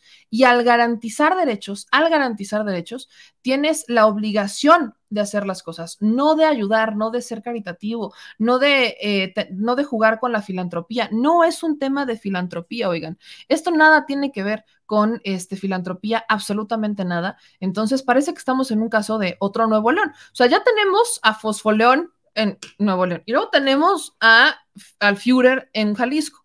¿Qué quieren? o sea, ¿cómo, ¿cómo tenemos que empezar a hablarle a, a, Palazuelos? ¿Cómo tenemos que empezar a hablarle a Palazuelos? ¿Cómo, ¿Cómo, le vamos a decir a Palazuelos? Lo único que me queda claro de todo esto es que, otra vez, bueno, Movimiento Ciudadano moralejas, moralejas que nos da a entender el movimiento ciudadano con todo esto. Uno, no tiene ningún tipo de autoridad moral el partido para emitir ciertas críticas de personajes políticos de otros partidos. No importa si son del PRI, PAN, PRD o Morena, no, no interesa. O sea, el movimiento ciudadano no tiene ningún tipo de autoridad moral para decir nosotros somos limpios, impolutos y ustedes son los corruptos. No hay manera que el movimiento ciudadano lo pueda decir, no tiene. Dos, el movimiento ciudadano quiere jugarle al tema de la popularidad para ganar votos.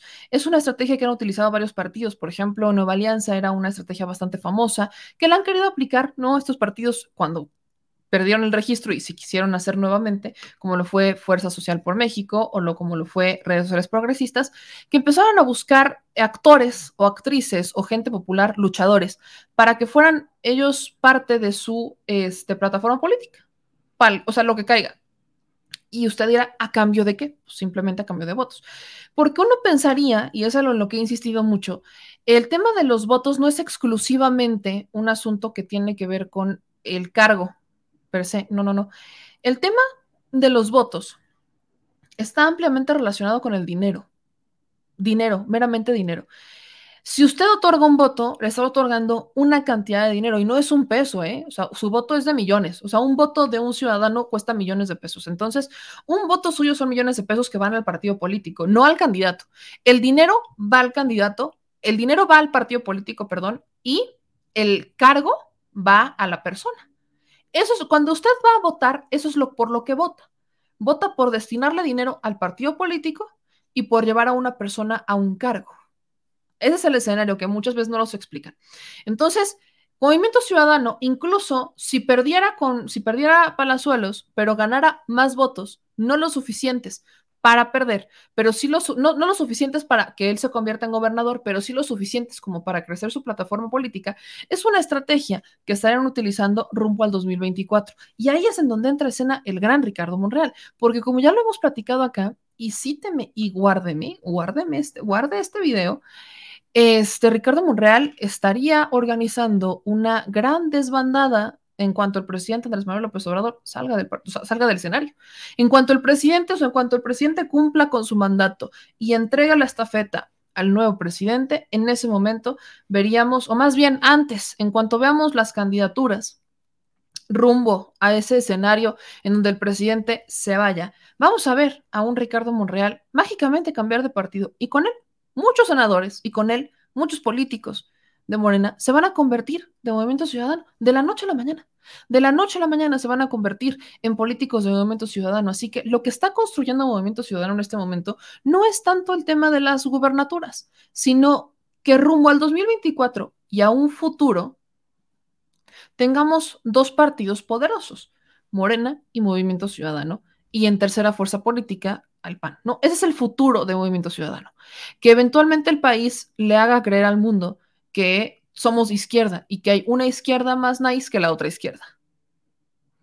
Ese es el tema, que los, los de Movimiento Ciudadano que dicen que son de izquierda, la izquierda verdadera, eh, van a hacerle competencia a los de Morena. Y por eso es que hacemos también las críticas a Morena, porque Morena se tiene que poner las pilas, porque exactamente el presidente no les va a durar toda la vida. Y ese es el partido que fundó el presidente. Ese es el partido que fundó el presidente, ese es el partido que el presidente eh, movilizó, ese movimiento en el que creyeron millones de personas. Entonces, si ese partido termina por destruirse, ¿qué va a pasar después? Por eso es que se hacen las críticas y por eso es que se hacen las observaciones, porque el obradorismo es muy fuerte, pero después del presidente Andrés Manuel López Obrador, ¿qué sigue? Hay que fortalecer al partido, hay que hacer un partido, porque el partido es joven. Movimiento Ciudadano, pues tiene ya muchos viejos políticos, porque vuelvo al punto, me encanta cuando dicen el Movimiento Ciudadano que ellos son los buenos, buenos, meros, los meros buenos de los buenos, de los buenos, de los buenos, porque ellos sí son los únicos y originales, están como las peleas de la Sonora Santanera, la única y original Sonora Santanera, la única y original Sonora Santanera, son diferentes todas. O sea, ya es de la misma persona, pero separan, ¿no? Es como, la, es como el juego de la Sonora Santanera, ¿no? O es como el juego de la Sonora Dinamita, ¿no? Con todas estas sonoras que, este, pues han separado los integrantes originales y cada quien abrió la suya y entonces ahora todos se odian. Es un asunto muy similar, si usted me entiende, porque ahora la disputa es por un futuro político. Así que aguas con esto. Si usted vive en Quintana Roo, no crea que el tema de Palazuelos es meramente porque lo va a ganar. Podría, yo, miren, yo ya no me dejo llevar, hace mucho no me dejo llevar por las encuestas, se lo dije en un inicio, ahí está el caso de Fosfoleón, ahí está el caso de Fosfoleón, iba hasta abajo en las encuestas, pero si le soy honesta, aquí sí le veo mucho más para perder, ¿no? Roberto Palazuelos está hasta abajo. O sea, Roberto Palazuelos tiene nulas probabilidades de ganar. Tiene muchos negativos, muchos, muchos negativos, Roberto Palazuelos. Y Movimiento Ciudadano pareciera, todo indica que lo está utilizando para construir esa plataforma política rumbo al 2024, en donde se va a dar esta desbandada, desbandada de algunos que han estado en Morena hacia Movimiento Ciudadano, y eso les va a servir no solamente como votos, sino para crecer la plataforma política y hacerle competencia a Morena. Sí teme, la estrategia va por ahí. Así que sea sabio, sea sabio en cuanto se trate de otorgar su voto, porque su voto no solamente representa el encargo o el poder, también representa el dinero. Y el dinero, hasta este momento, sigue construyendo la política mexicana. Vamos a ver, vamos a ver si eso cambia si eso cambia con la reforma electoral. Vamos a ver si eso cambia, pero bueno.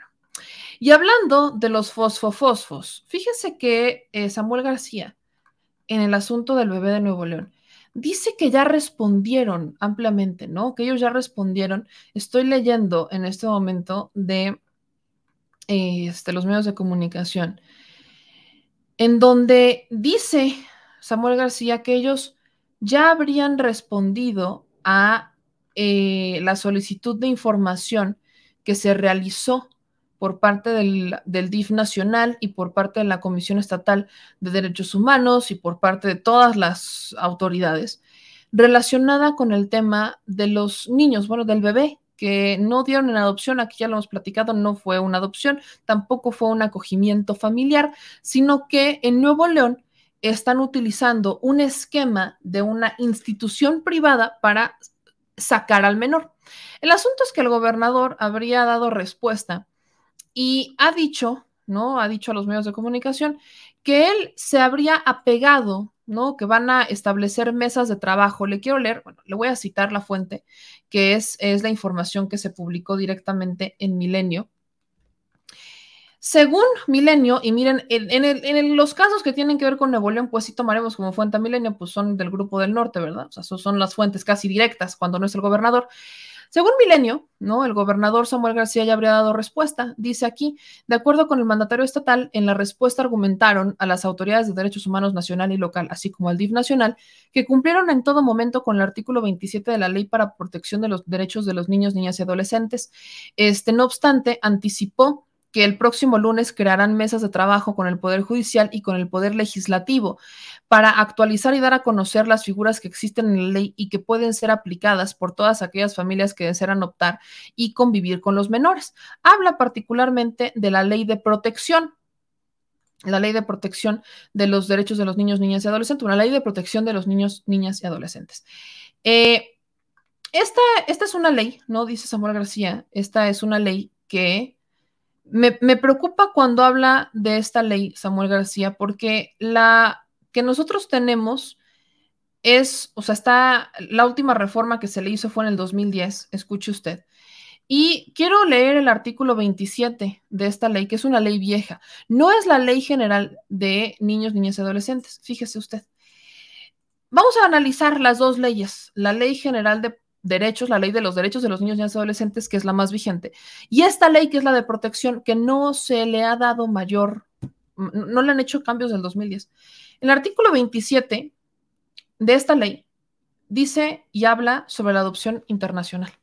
¿De qué pinche ley habla Samuel García? Perdón, perdón que habla así, pero me voy a la ley para la protección de los derechos de niños, niñas y adolescentes, que la última modificación que se le hizo fue en el 2010, y la el artículo 27 dice, Tratándose de adopción internacional, las normas internas deben disponer lo necesario para asegurar que niñas, niños y adolescentes sean adoptados por nacionales en países en donde existan reglas jurídicas de adopción y de tutela de sus derechos cuando menos equivalentes a las mexicanas.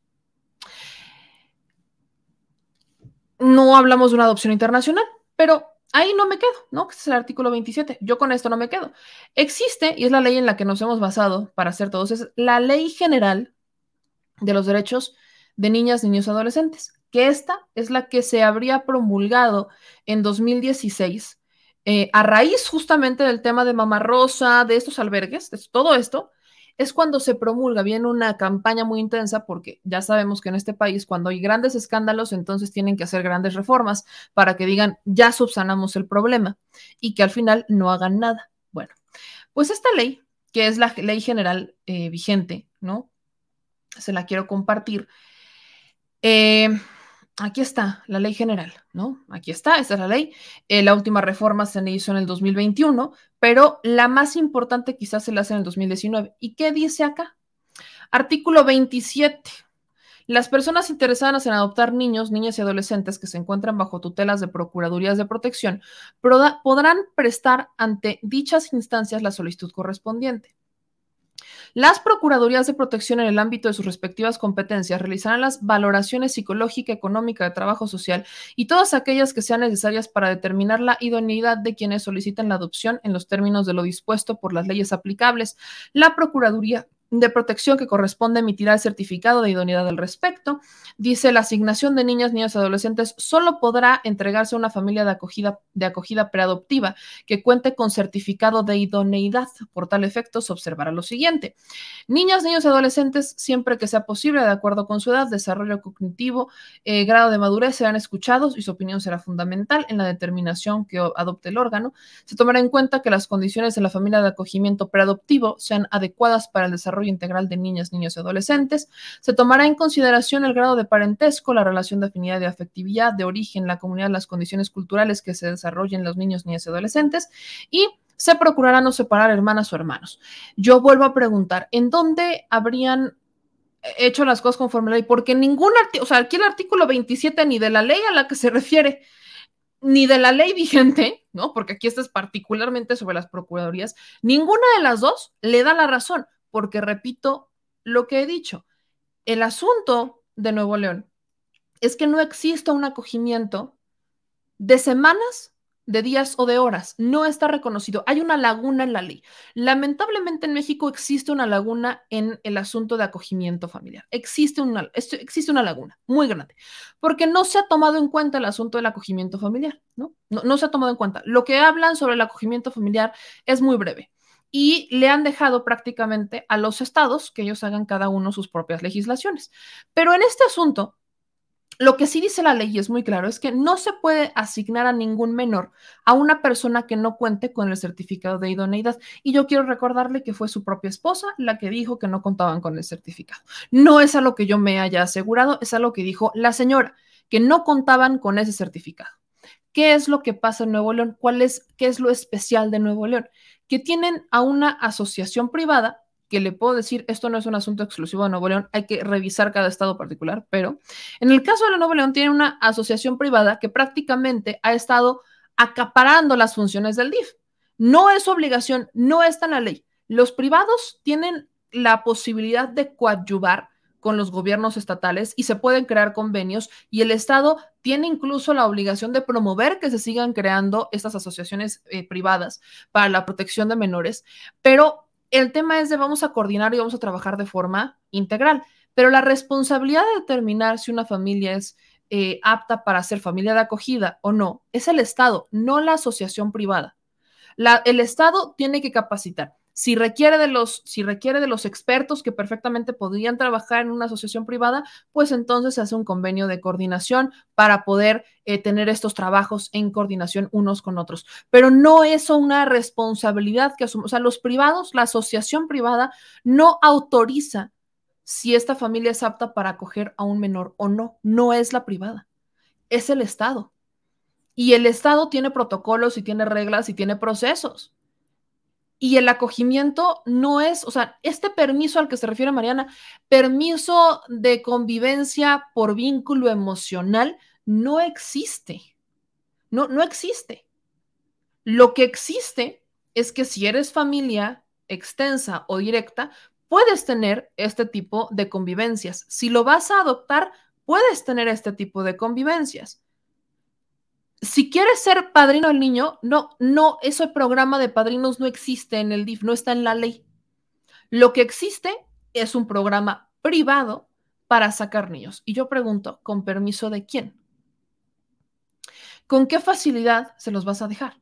Porque lo que estamos viendo es que aunque hay reglas y aunque hay obligatoriamente para conseguir el certificado de idoneidad tiene que cumplir con un curso, no lo están cumpliendo. Y Mariana no es el primer caso, que ya lo hemos platicado aquí. Ya, les, de hecho, les hice el hilo en Twitter. No hay ningún tipo de evidencia a favor del gobernador más que la privatización del sector. Lo que me preocupa en su respuesta es no solamente el desconocimiento de la ley, porque él habla de la ley de, la Procuraduría, que es una ley que, vaya, no, no, ¿cómo le explico?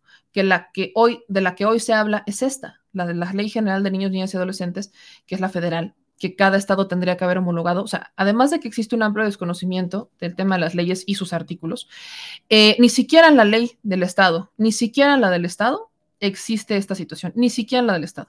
Y es porque ya se la subí. El problema de la, del estado es que las, em, las omisiones que existen en la ley estatal, en la de Nuevo León, sí dan pie, ¿no? Como que sí dan pie porque habla de visitas no supervisadas. Habla incluso de visitas no supervisadas pero no existe ningún programa, ningún programa que sea legal bajo este término. Ya se los voy a subir a Twitter y le voy a hacer captura particularmente estos dos puntos. Pero yo sí quería dejar claro que el, o sea, lo que incluso me preocupa todavía más en este sentido es que el gobernador ahora está diciendo que va a estentarse, ¿no? Con las autoridades federales y estatales para crear mesas de trabajo y que los programas que implementan en Nuevo León se puedan implementar en todo México hágame usted el chingado favor, perdona otra vez que saque yo mis palabrotas que ya ve que luego no le gustan a uno que otro, pero me van a explicar, o sea, yo no estoy en contra del acogimiento familiar, al contrario, estoy totalmente de acuerdo del acogimiento familiar, pero en materia de menores no se respetan las reglas. Y de hecho, el gran byte que le voy a dar es el siguiente. Pareciera que en este país, y creo que en, todos, pero no, no me puedo atrever a hablar por los demás porque no vivo allá, pues. Pero al menos en este país, pareciera que para adoptar a un menor tienes que tener muchos ceros en tu cuenta bancaria. Eh, la posibilidad incluso de tener niñera a tu servicio o enfermeras. Parece que para adoptar a un menor en México, pues sí tienes que, que tener lana. Para que entonces sea una adopción conforme lo marca la ley, que la ley cuando hablan de el trámite de adopción es engorroso y es muy tardado, yo le voy a decir, la ley federal, que se tendría que haber homologado en los estados, contempla que no se puede, o sea, que el proceso no puede tardar más de un año, ocho meses. El proceso. O sea, que si una persona entre del decidí adoptar y voy a entregar mis papeles, desde ese punto hasta la entrega del menor, un año, ocho meses. Eso involucra visitas, exámenes psicológicos, exámenes médicos, visitas supervisadas y demás. Y además, por los próximos eh, meses se tienen que ver visitas supervisadas por parte de las autoridades para corroborar que una vez que el menor está en su nueva familia, pues tenga una integración adecuada con esa familia. Eso no pasa, amigos, eso no pasa. De hecho, quienes más dinero tienen hacen las adopciones por afuera. Y eso es ilegal, por cierto. Y las hacen, o sea, hay una, hay una mafia entre los DIF estatales y las asociaciones privadas.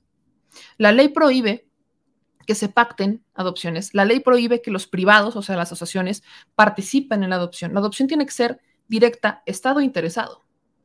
Y ese es el lado que lamentablemente existe porque hay muchas familias que sí quieren ser padres y que se echan un tedioso y engorroso proceso que no dura un año, ocho meses como lo marca la ley, sino que dura hasta cinco años. Y que podrían tener prácticamente todo, pero alguien no le gustó y entonces decidió que le iba a entregar el menor a otra persona que era su amiga o su comadre. Eso es lo que pasa. Y no visibilizamos la gravedad de esto. Por eso he insistido en que debemos de aprender a conocer la ley. Y la ley también marca que una adopción ilegal es un delito de trata. La adopción ilegal es un delito de trata porque estarían vendiendo menores regalando menores, aunque no lo cobraran, violando los procesos. Son vidas. Hagan su trabajo. Y gente de andar de TikTokers, queriendo ganarse la simpatía de la gente, haciendo alusión a la realeza de Reino Unido. Por piedad. Este país merece algo mejor que pan y circo. Merece algo mucho mejor que pan y circo. Y también merece gente que al menos, si la regaron, ¿no? Supongamos que lo hizo de buena onda, supongamos que Mariana tiene muchas ganas de tener un bebé y que está muy emocionada con este pequeño y que generó un vínculo emocional muy grande con el niño. Vaya, supongamos que todo eso es cierto por un minuto. Pues que lo demuestren con hechos, no exponiendo al menor a un riesgo presente. No, no, no se imaginan el riesgo en el que ponen al menor a exponer su rostro, porque ni siquiera es suyo si tan lo quiere y si tan genera un vínculo con el menor, si tan le preocupa que tiene una discapacidad y que por eso no lo van a adoptar o existen muy pocas probabilidades de que lo adopten, ¿por qué no lo adopta? ¿Por qué no hace el proceso legal? ¿Por qué no seguir las reglas? ¿Y por qué hacerlo muy al estilo mi chicharrón estronan porque soy de Nuevo León? Eso ocurre en otros estados. Ahora, si en Nuevo León se dio esta circunstancia, ahora imagínense que se diera este tipo de acogimiento familiar de horas, sin cumplir ni siquiera con la ley, en un estado como Tlaxcala, la cuna de la trata. Se pueden imaginar. Se pueden imaginar el problema y el riesgo que eso significa. No dimensionan ni lo que dicen ni lo que hacen y por eso no podemos minimizar el hecho. Por eso no podemos voltear la cara porque todos los que dicen, es que ¿por qué no estás gritando por los niños que están muriendo? Por supuesto que me quejo de eso, por supuesto que eso es inaceptable, pero si no empezamos a visibilizar el origen del problema, vamos a seguir teniendo niños desaparecidos y muertos, porque lamentablemente muchos de ellos están en condiciones de violencia y de desamparo, y las autoridades tenían que hacer su chamba, no la hicieron y abandonaron a los niños, y entonces la circunstancia en el peor de los grados exactamente es eso, menores utilizados como mulas, menores utilizados y llevados a otros estados, matándolos de trata y demás. Ese es el peor escenario. ¿Quieren resolver el problema de fondo? Empecemos por vigilar cómo está la asistencia social. Empecemos por el principio y después hablamos y justamente atendemos de la misma manera el problema que existe con los menores que ya están desaparecidos, con los menores que fueron asesinados. Por supuesto que lo tenemos que visibilizar, pero no podemos botear la cara y decir esto no pasa y esto tampoco no, señores. Por eso en este espacio voy a insistir como si yo fuera cuchillito de palo. Ya se los advertí, porque aquí no podemos dejar que las cosas pasen. Ahí nomás le encargo. De verdad, se lo digo con todo, se lo digo, se lo digo con todo esto. Pero bueno.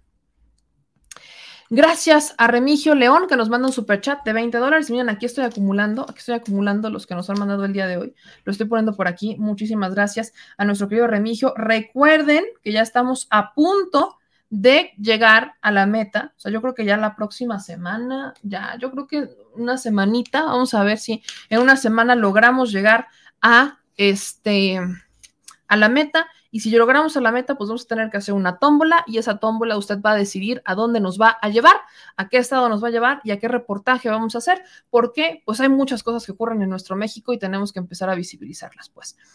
Eh, dicen acá en sus comentarios, eh, Meme, ya en la mañanera se habló de compras ilegales de grandes extensiones de Cancún, incluyendo a Roberto Palazuelos, y aún así, con respecto a payasos, futbolistas y artistas, sin saber nada de gobernar. Dice, en Quintana Roo no queremos amar a Lezama. Eso también es cierto. Es por eso que me preocupa el caso de Nuevo León, porque estamos viendo que en el caso de Nuevo León, digo el caso de Quintana Roo, estamos viendo que en el caso de Quintana Roo se asemeja mucho al de Nuevo León. Yo espero que la gente de Quintana Roo sea mucho más inteligente, mucho más sabia. Yo de verdad lo espero, espero que sea así, de verdad lo espero.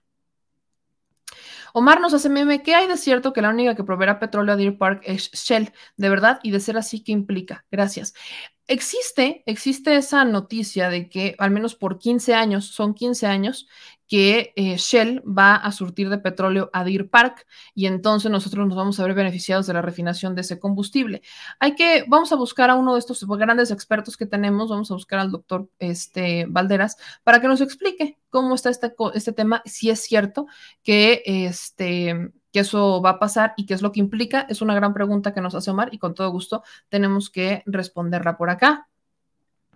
Eh, Carlos nos manda saludos desde California, desde San Fernando Valley.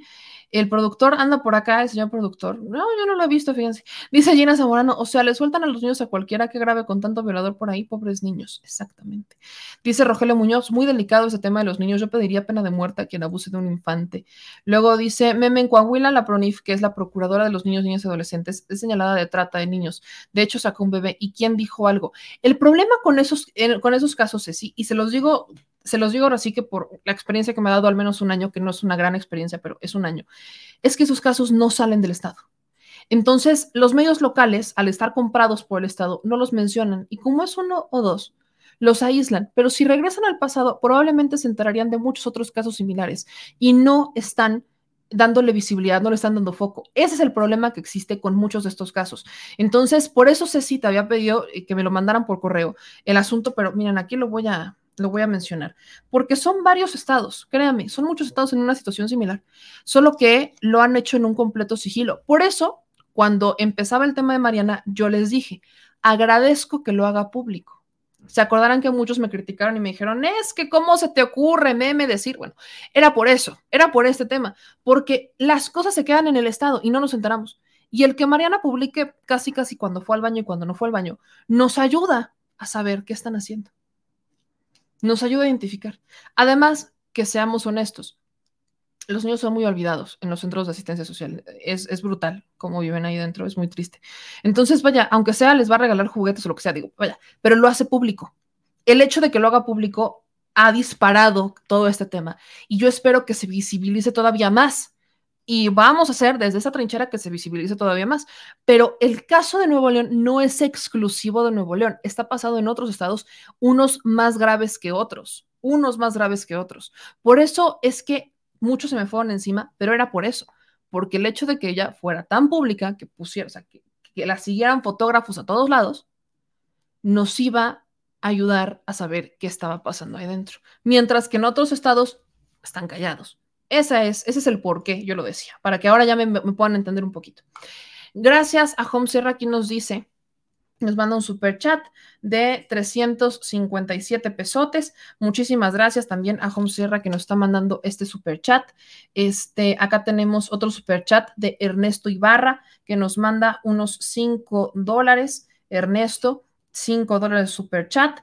Yo, o sea, sean sean al tiro, al tiro. Vamos a buscar la forma de ir a todos los estados, de ir a todos, todos los estados. Estamos muy emocionados con, el, con la respuesta que hemos tenido por parte de toda la audiencia, porque esto de la Chile Alcancía, la neta es que nos ha estado ayudando muchísimo. Dice, ay, Nanita 4T, ya te contesté en el otro super chat, lo del bebé de Nuevo León, nos manda 20 pesos, aquí lo pongo. Ahorita lo pongo aquí arriba y gracias también a Santi Rubens que nos manda dos dólares su super chat, nuestro querido Santi Rubens, que siempre anda también muy pendiente por aquí. Este, Carlos de dice aquí, aquí te esperamos. Eh, luego nos dicen acá, en el primer estado para que vayan a México, Dice, se señalaba la procuradora de trata de menores. Con menos repetición podrías abarcar más temas. Es que a veces me dicen, pues es que ya no tengo más temas en ese momento, pero ¿por qué repito tanto? Porque uno pensaría que a la primera le entienden todos. Pero cuando uno empieza a conocer su audiencia, se entera, y aquí yo me he dado cuenta, que mucha parte de la audiencia es adulta mayor. Y me han llegado muchos comentarios en privado, que no los hago público, de gente que es adulta mayor y que me dice, gracias por ser tan paciente y por explicar las cosas con tanta paciencia, aunque tengas que repetir, porque así le entiendo. Por eso lo hago, MS, por eso lo hago. Porque sí hay muchas personas que me lo han comentado, me lo han comentado. Si bien podría quizás no ser la mayoría, es por eso. Es por eso.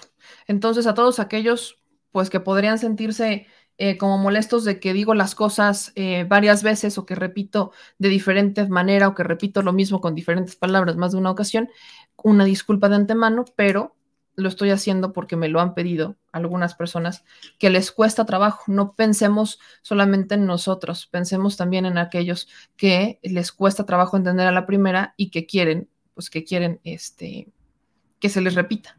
Por eso, por eso lo hago. Eh, dicen, se te fueron encima, me llaman porque cuál más quiere foto contigo, es lo más seguro. No, querido, por ahí no va. Eh, dicen, eh, con un ojo al gato y otro al garabato, viendo a Meme y a mis Golden State Warriors. Miren, están hablando de básquetbol, pero ya que estamos hablando de deporte, yo solamente quiero decir que creo que este año va a haber un buen Super Bowl. Yo no más, no más quiero, no más creo, quiero decir eso. Ay, no más. dicen en cualquier estado, donde pasa este tipo de situaciones lo tendría silenciado, que gobernador le convendría que supieran, por ejemplo. Eh, dice María del Carmen, yo empecé a entender de política gracias a ti, Vicente Serrano, un abrazo. Este, ¿y para cuándo una investigación de los asilos de asilos? Miren, me encantaría investigar todo al mismo tiempo, pero no puedo. Este, es un tema a la vez y estamos en el tema de los niños, querido Emilio. Entonces, aguántenme un tema a la vez aguántenme un tema a la vez. El asunto de los adultos mayores, por supuesto que también es preocupante, los abusos, como en algunos, este, también en algunos centros de asistencia social, los eh, llegan a drogar a tal grado en donde si tienen recursos, por ejemplo, si fueron ahí a entregarlos de forma voluntaria, eh, pues les roban la lana, ¿no? Cómo los abusan, cómo abusan incluso sexualmente de ellos. Por supuesto que también es un tema, pero me encantaría tener, ser un pulpo y tener 20 mil manos. No las tengo. Tampoco tenemos un gran equipo de trabajo, que por cierto, pues ya estamos buscando hasta alguien que nos pueda apoyar con el tema de las redes sociales, a algún chilefán por ahí, que ya estamos ahí viendo algunos que pudieran apoyarnos con la respuesta a ciertos mensajes de, redes sociales, a manejar Instagram, el, Instagram de, este, Mexico News, o sea, hacer como un manejo de redes sociales. Ahí estamos buscando gente que nos pueda echar la mano pero el requisito es que sepan de política, que al menos le entiendan al tema, porque luego normalmente quienes se dedican a esto y trabajan en la política, pues están directamente con los políticos. Entonces, aquí andamos buscando quien nos pueda ayudar para eso, pues. Eh, dice Ceci, no, está bien así, porque está bien porque así no dejamos un tema nada más de pasadita, no solo los adultos mayores, me es importante que no solo lo entendamos, sino comprender el tema. Gracias, Ceci, que también nos hace este comentario. Eh, dice Tixi, pues a mí me encanta tu programa y el enfoque que le das a todos los temas. Eh, dicen, y está muy bien que repitas, luego se les olvida todo con el fútbol. Ay, bueno, Biamlo, eres meme, eres muy clara en tu información. Eh, dicen, está bien así, no dice Pati Granados. Eh, Carlos, gracias. Buenos temas que aportar como el Consulado de México en Los Ángeles. Me han pedido mucho un reportaje en Los Ángeles, me lo han pedido. Dice, ah, ah no tanto como Fox, pero también soy de lento aprendizaje, por ejemplo. Eh, dicen, y habla con una papa en la boca, ¿qué necesidad? Dice Lixi Gutiérrez. Ah, ¿Yo hablo con una papa en la boca? O sea, neta, que me escuche mi madre. No, hombre, mi mamá cuando... Esta es anécdota de cierre, anécdota de cierre. Cuando estaba chiquita, pues uno nace en Puebla, ¿verdad? ¿No? Me mandan a nacer en Puebla. Y en, en, Puebla, pues ya saben cómo hablamos los poblanos, que casi no se nos da eso de la papa en la boca. Pues yo me acuerdo que mi madre, les juro por mi vida, me dijo, donde tú hables con la papa en la boca, te la voy a meter para que sepas lo que es hablar con la papa en la boca. Sí. Nada más por el miedo que me dio su expresión, dije, ni de broma, no hombre, ni de broma voy a hablar con la... No hombre, eso no va a pasar. Y de vez en cuando, cuando estaba con algunas amigas, ¿no? Que por supuesto ellas sí hablaban con la papa en la boca, y llegaba a mi casa hablando con el acentito, ¡uh! Madre, ¿para qué quiere usted? No, ¿para qué? Mejor así lo dejamos, no, hombre. Mi madre sí se ponía, mamá, te mando un abrazo y un beso enorme, sí se me ponía ruda la señora. Sí se me ponía ruda la señora. Ni se le dice, tú no me me palazuelos. Gracias por aclarar. Pero bueno, eso sirvió, eso sirvió para la, para la anécdota para la anécdota, eso sirvió para la anécdota. Bueno, ya nos vamos, nos faltan cinco minutos para las dos horas de programa que luego me reclaman que por qué no tenemos dos horas de programa, pero bueno, ya se acabó, se finí, todavía tenemos que subir el hilo, este hilo que vamos a poner para pues cuestionar un poquito al gobernador de Nuevo León bajo qué artículo 27. Le voy a poner ahí todos los artículos 27 de las leyes que tendrían que ver con el asunto relacionado a la al permiso temporal de salida del bebé para que me explique bajo cuál de todas esas supuestamente según es legal, porque yo le insisto, no encuentro cuál pueda eh, ser legal. No, no encuentro, no encuentro, no encuentro, pero bueno. Gracias a todos y a todas los que nos están viendo. Dice Meme, te hizo una pregunta por tu corren acerca del INE. Es que le llamaron de México, Estados Unidos para las votaciones en Oaxaca. A ver, eh, acuérdense que vienen hablando de votaciones. Un gran comentario todos los estados que hoy van a ser, bueno, que este año van a estar en elección, deberían de tener la posibilidad del voto en el extranjero, porque como es elección de gobernador, sí votan nuestros paisanos. Entonces, si usted es originario de Oaxaca, de Tamaulipas, de Quintana Roo, de Durango, de Aguascalientes, ¿y qué otro estado está en elección este año? Aguascalientes, Durango, Tamaulipas, Quintana Roo, Oaxaca. ¿Y cuál me falta? ¿Cuál me falta, cuando Me falta un estado. ¿Cuál es el estado que me falta? Que va a estar en elección este año. Cuéntame que se, me olvida. Siempre se me olvida un estado que va a estar en elección este año. Ya dije Durango, ya dije Aguascalientes, ya dije Oaxaca, ya dije Quintana Roo, ya dije Tamaulipas, pero me falta uno, son seis. Aquí, si alguien me ayuda en los comentarios, porque se me, se me van las cabras al monte con ese, este, con ese otro estado son seis changos. Bueno, ahorita que me dicen, este, Hidalgo, gracias, ese es bueno, mi querido, gracias, Alexi, exactamente. ¿Por qué se me olvidará siempre Hidalgo? Bueno, Hidalgo, Tamaulipas, Oaxaca, Campeche, Oaxaca y Durango, si usted vive o es originario de cualquiera de estos seis estados y vive en el extranjero, tiene la posibilidad de votar porque van a votar por gobernador. Entonces, acuérdense que las únicas elecciones en las que se permite hasta el momento la participación de nuestros paisanos es en las elecciones federales, o presidente, eh, presidente de la República, gobernadores o en los estados que tienen diputado migrante. Entonces, en la Ciudad de México, pues ya tienen diputado migrante. Eh, no sé, en los otros estados, no sé si esos estados tengan diputado migrante, pero solamente son los que se les permite participar. Así que es importante que se registren en el Instituto Nacional Electoral para votar, porque el INE tiene esta dinámica de si vives en el extranjero, regístrate en la plataforma para que yo sepa que vives en el extranjero y que eres originario de este estado y entonces te puedo dar el chance de votar. ¿Cuál es el problema de eso? Que para registrarse necesita su credencial para votar. ¿Y cuál es el problema con eso? Que los consulados y el INE se tardan un año y medio en entregárselos. Entonces, hay que estar pendiente de ese tema. Vamos a hablar la próxima semana para empezar con el tema de las elecciones. Campeche no está en elección, Campeche no está en elección, ese sí, no, no es Campeche. Campeche ya, ya tuvo elección y Campeche ya ganó, ya ganó Campeche, pero bueno. Como le decimos al palosuelos, el hígado, porque cae bien pesado el higadito. Lo único que pronostico es una, es una campaña interesante, es una campaña interesante, nos va a dar una, va a ser interesante. Vamos a dejarlo así. Que tengan un excelente fin de semana, mis chilitos y mis chilitas. Gracias a todos. No se les olvide que es importante. Ay, Mister Solitario me está reclamando. Espérense, acabo de ver aquí mi querido Mister. Mister Solitario aquí me dice, meme, mi queja es que no sé si está tu canal o es YouTube, pero a veces nunca lees mi super chat y eso a mí me da cólera. A ver si me lees. Mister, gracias por mandarme este. No vi el, no me di si me mandaste otro, pero ahorita que termine el programa nos dan chance, o sea, nos dice cuántos superchats llegaron y que, quién lo mandó y qué mensajera. Entonces, gracias aquí nuestro querido Mister. No vi si me mandaste otro, mi querido Mister Solitario, pero este, lo, ahorita lo checo que termine el programa, porque ya no me aparece. Acuérdense que se quedan muy poquito tiempo. Pero gracias, mi querido Mister Solitario Ángel. Y aquí también muchísimas gracias a Agustina Bonilla que nos hizo el, el super chat a tiempo para ver el mensaje de nuestro Mister Solitario. Así que muchas gracias aquí también por sus cinco, sus cinco dólares de super chat. Ya están, aquí están apuntaditos. Hoy tocó azul para que puedan corroborar el lunes, que ya tenga la alcancia, porque la tengo ahí bien lejos, bien lejos, se me olvidó traerla. Este, ya que la tenga, ya van a ver todos estos superchats que llegaron el día de hoy para la alcancia. Dicho eso, pasen un excelente fin de semana. Descansen, inhalen, cuenten hasta mil, hasta 30, hasta 40, hasta 50. Le repito, el presidente, los que me preguntaban, el presidente está bien. Eh, lo que sí es cierto es que los medios de comunicación están afuera del hospital militar como sopilotes, literalmente. Están afuera del hospital militar esperando a tener más eh, información sobre el presidente. El asunto de Tulum, que también ahí me lo estaban pidiendo, pues en el tema de Tulum fue, eh, pareciera que las personas se conocían, que fue un enfrentamiento entre dos personas que se habrían conocido y las autoridades están investigando ese es el problema de la zona, que hay un incremento importante del crimen organizado y hay un, hay un incremento importante de la violencia también en la, en la región. Así que no cualquiera puede gobernar ni Quintana Roo, ni Yucatán, ni Campeche, ni Chiapas, y mucho menos cuando hay una gran obra como lo es el tren Maya en construcción aguas.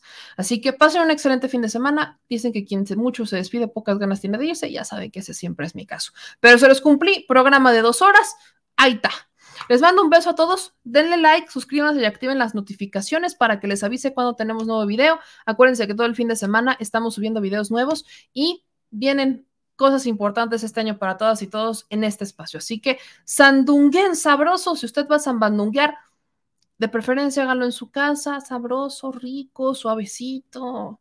Hombre, no me quiere ir a zambandunguear ahí con 1500 personas. Acuérdese que anda el Omicron el Omicron y luego viene el Delta Cron y luego viene el Bumblebee y luego viene el pinches Transformers andan desatados últimamente, chale. Bueno, ya nos vamos. Pasen una excelente noche. Cuídense mucho. Les mando un beso muy grande. Yo soy Meñamel. No se olvide seguirnos en todas las redes sociales y también en nuestros podcasts por Spotify y Apple Podcast. Nos vemos el lunes con otra transmisión en vivo. Adiós.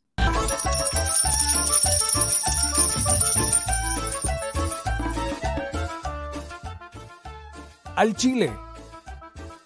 Recuerda que una forma de apoyar nuestro proyecto e impulsarnos a generar más y mejor contenido es a través de los superchats en nuestras transmisiones en vivo. Solo tienes que dirigirte al recuadro donde escribes mensajes, darle clic al símbolo de moneda, colocar los datos de tu tarjeta bancaria, el monto a donar y de forma inmediata se verá reflejado en un recuadro de color con el mensaje de tu preferencia. Otra manera, por si no nos alcanzas a ver en vivo, es ir a la descripción de nuestro video de YouTube, darle clic a la liga de PayPal y repetir el proceso como en los superchats. Ese recurso llegará directo a nuestra cuenta bancaria. En Facebook también puedes apoyarnos de forma mensual. En el inicio de nuestra página encontrarás el botón Quiero colaborar. Ahí podrás adquirir una membresía que nos impulsará a seguir combatiendo la infodemia desde esta plataforma. Y si eres de los que no confía en la tecnología, puedes hacer un depósito o transferencia a nuestro número de tarjeta Banamex, desde cualquier establecimiento, banco y hasta tu aplicación móvil. Anótalo. El número es 4766-8415-9203-0897. Recuerda, esto es completamente voluntario y es una forma de apoyar e involucrarte más con este proyecto independiente. Hazlo tuyo y comparte.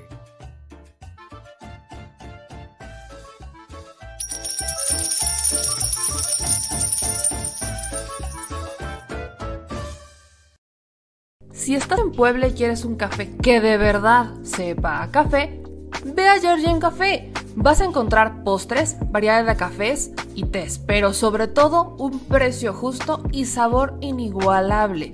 Por la pandemia, su servicio es solo para llevar, pero de verdad no te lo puedes perder.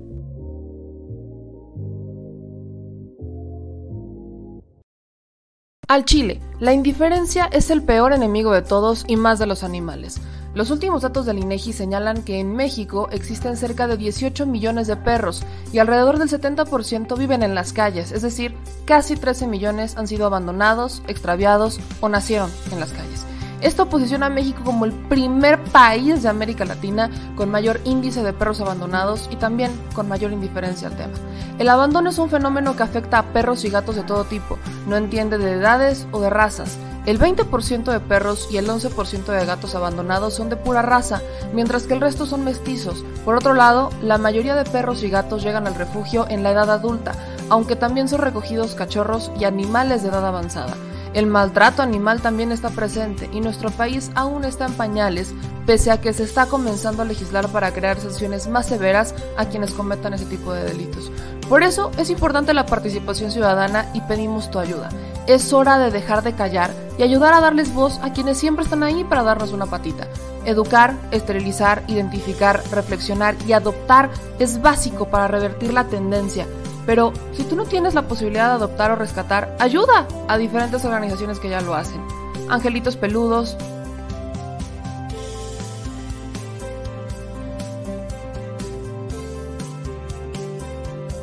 Amor sin raza.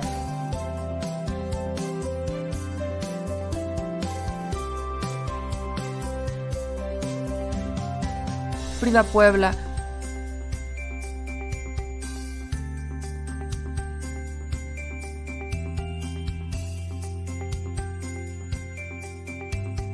Rivera Rescue.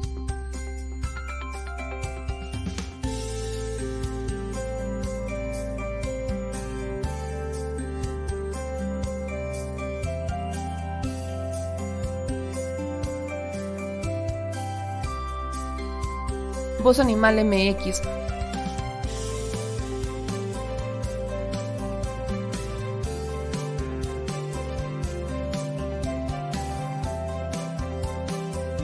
el albergue San Cristóbal,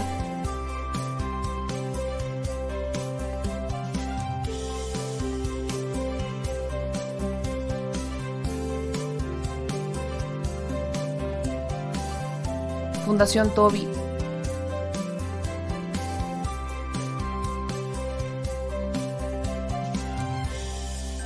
O Patitas Invisibles son algunas de las organizaciones a las que constantemente donamos y apoyamos, pero no es suficiente.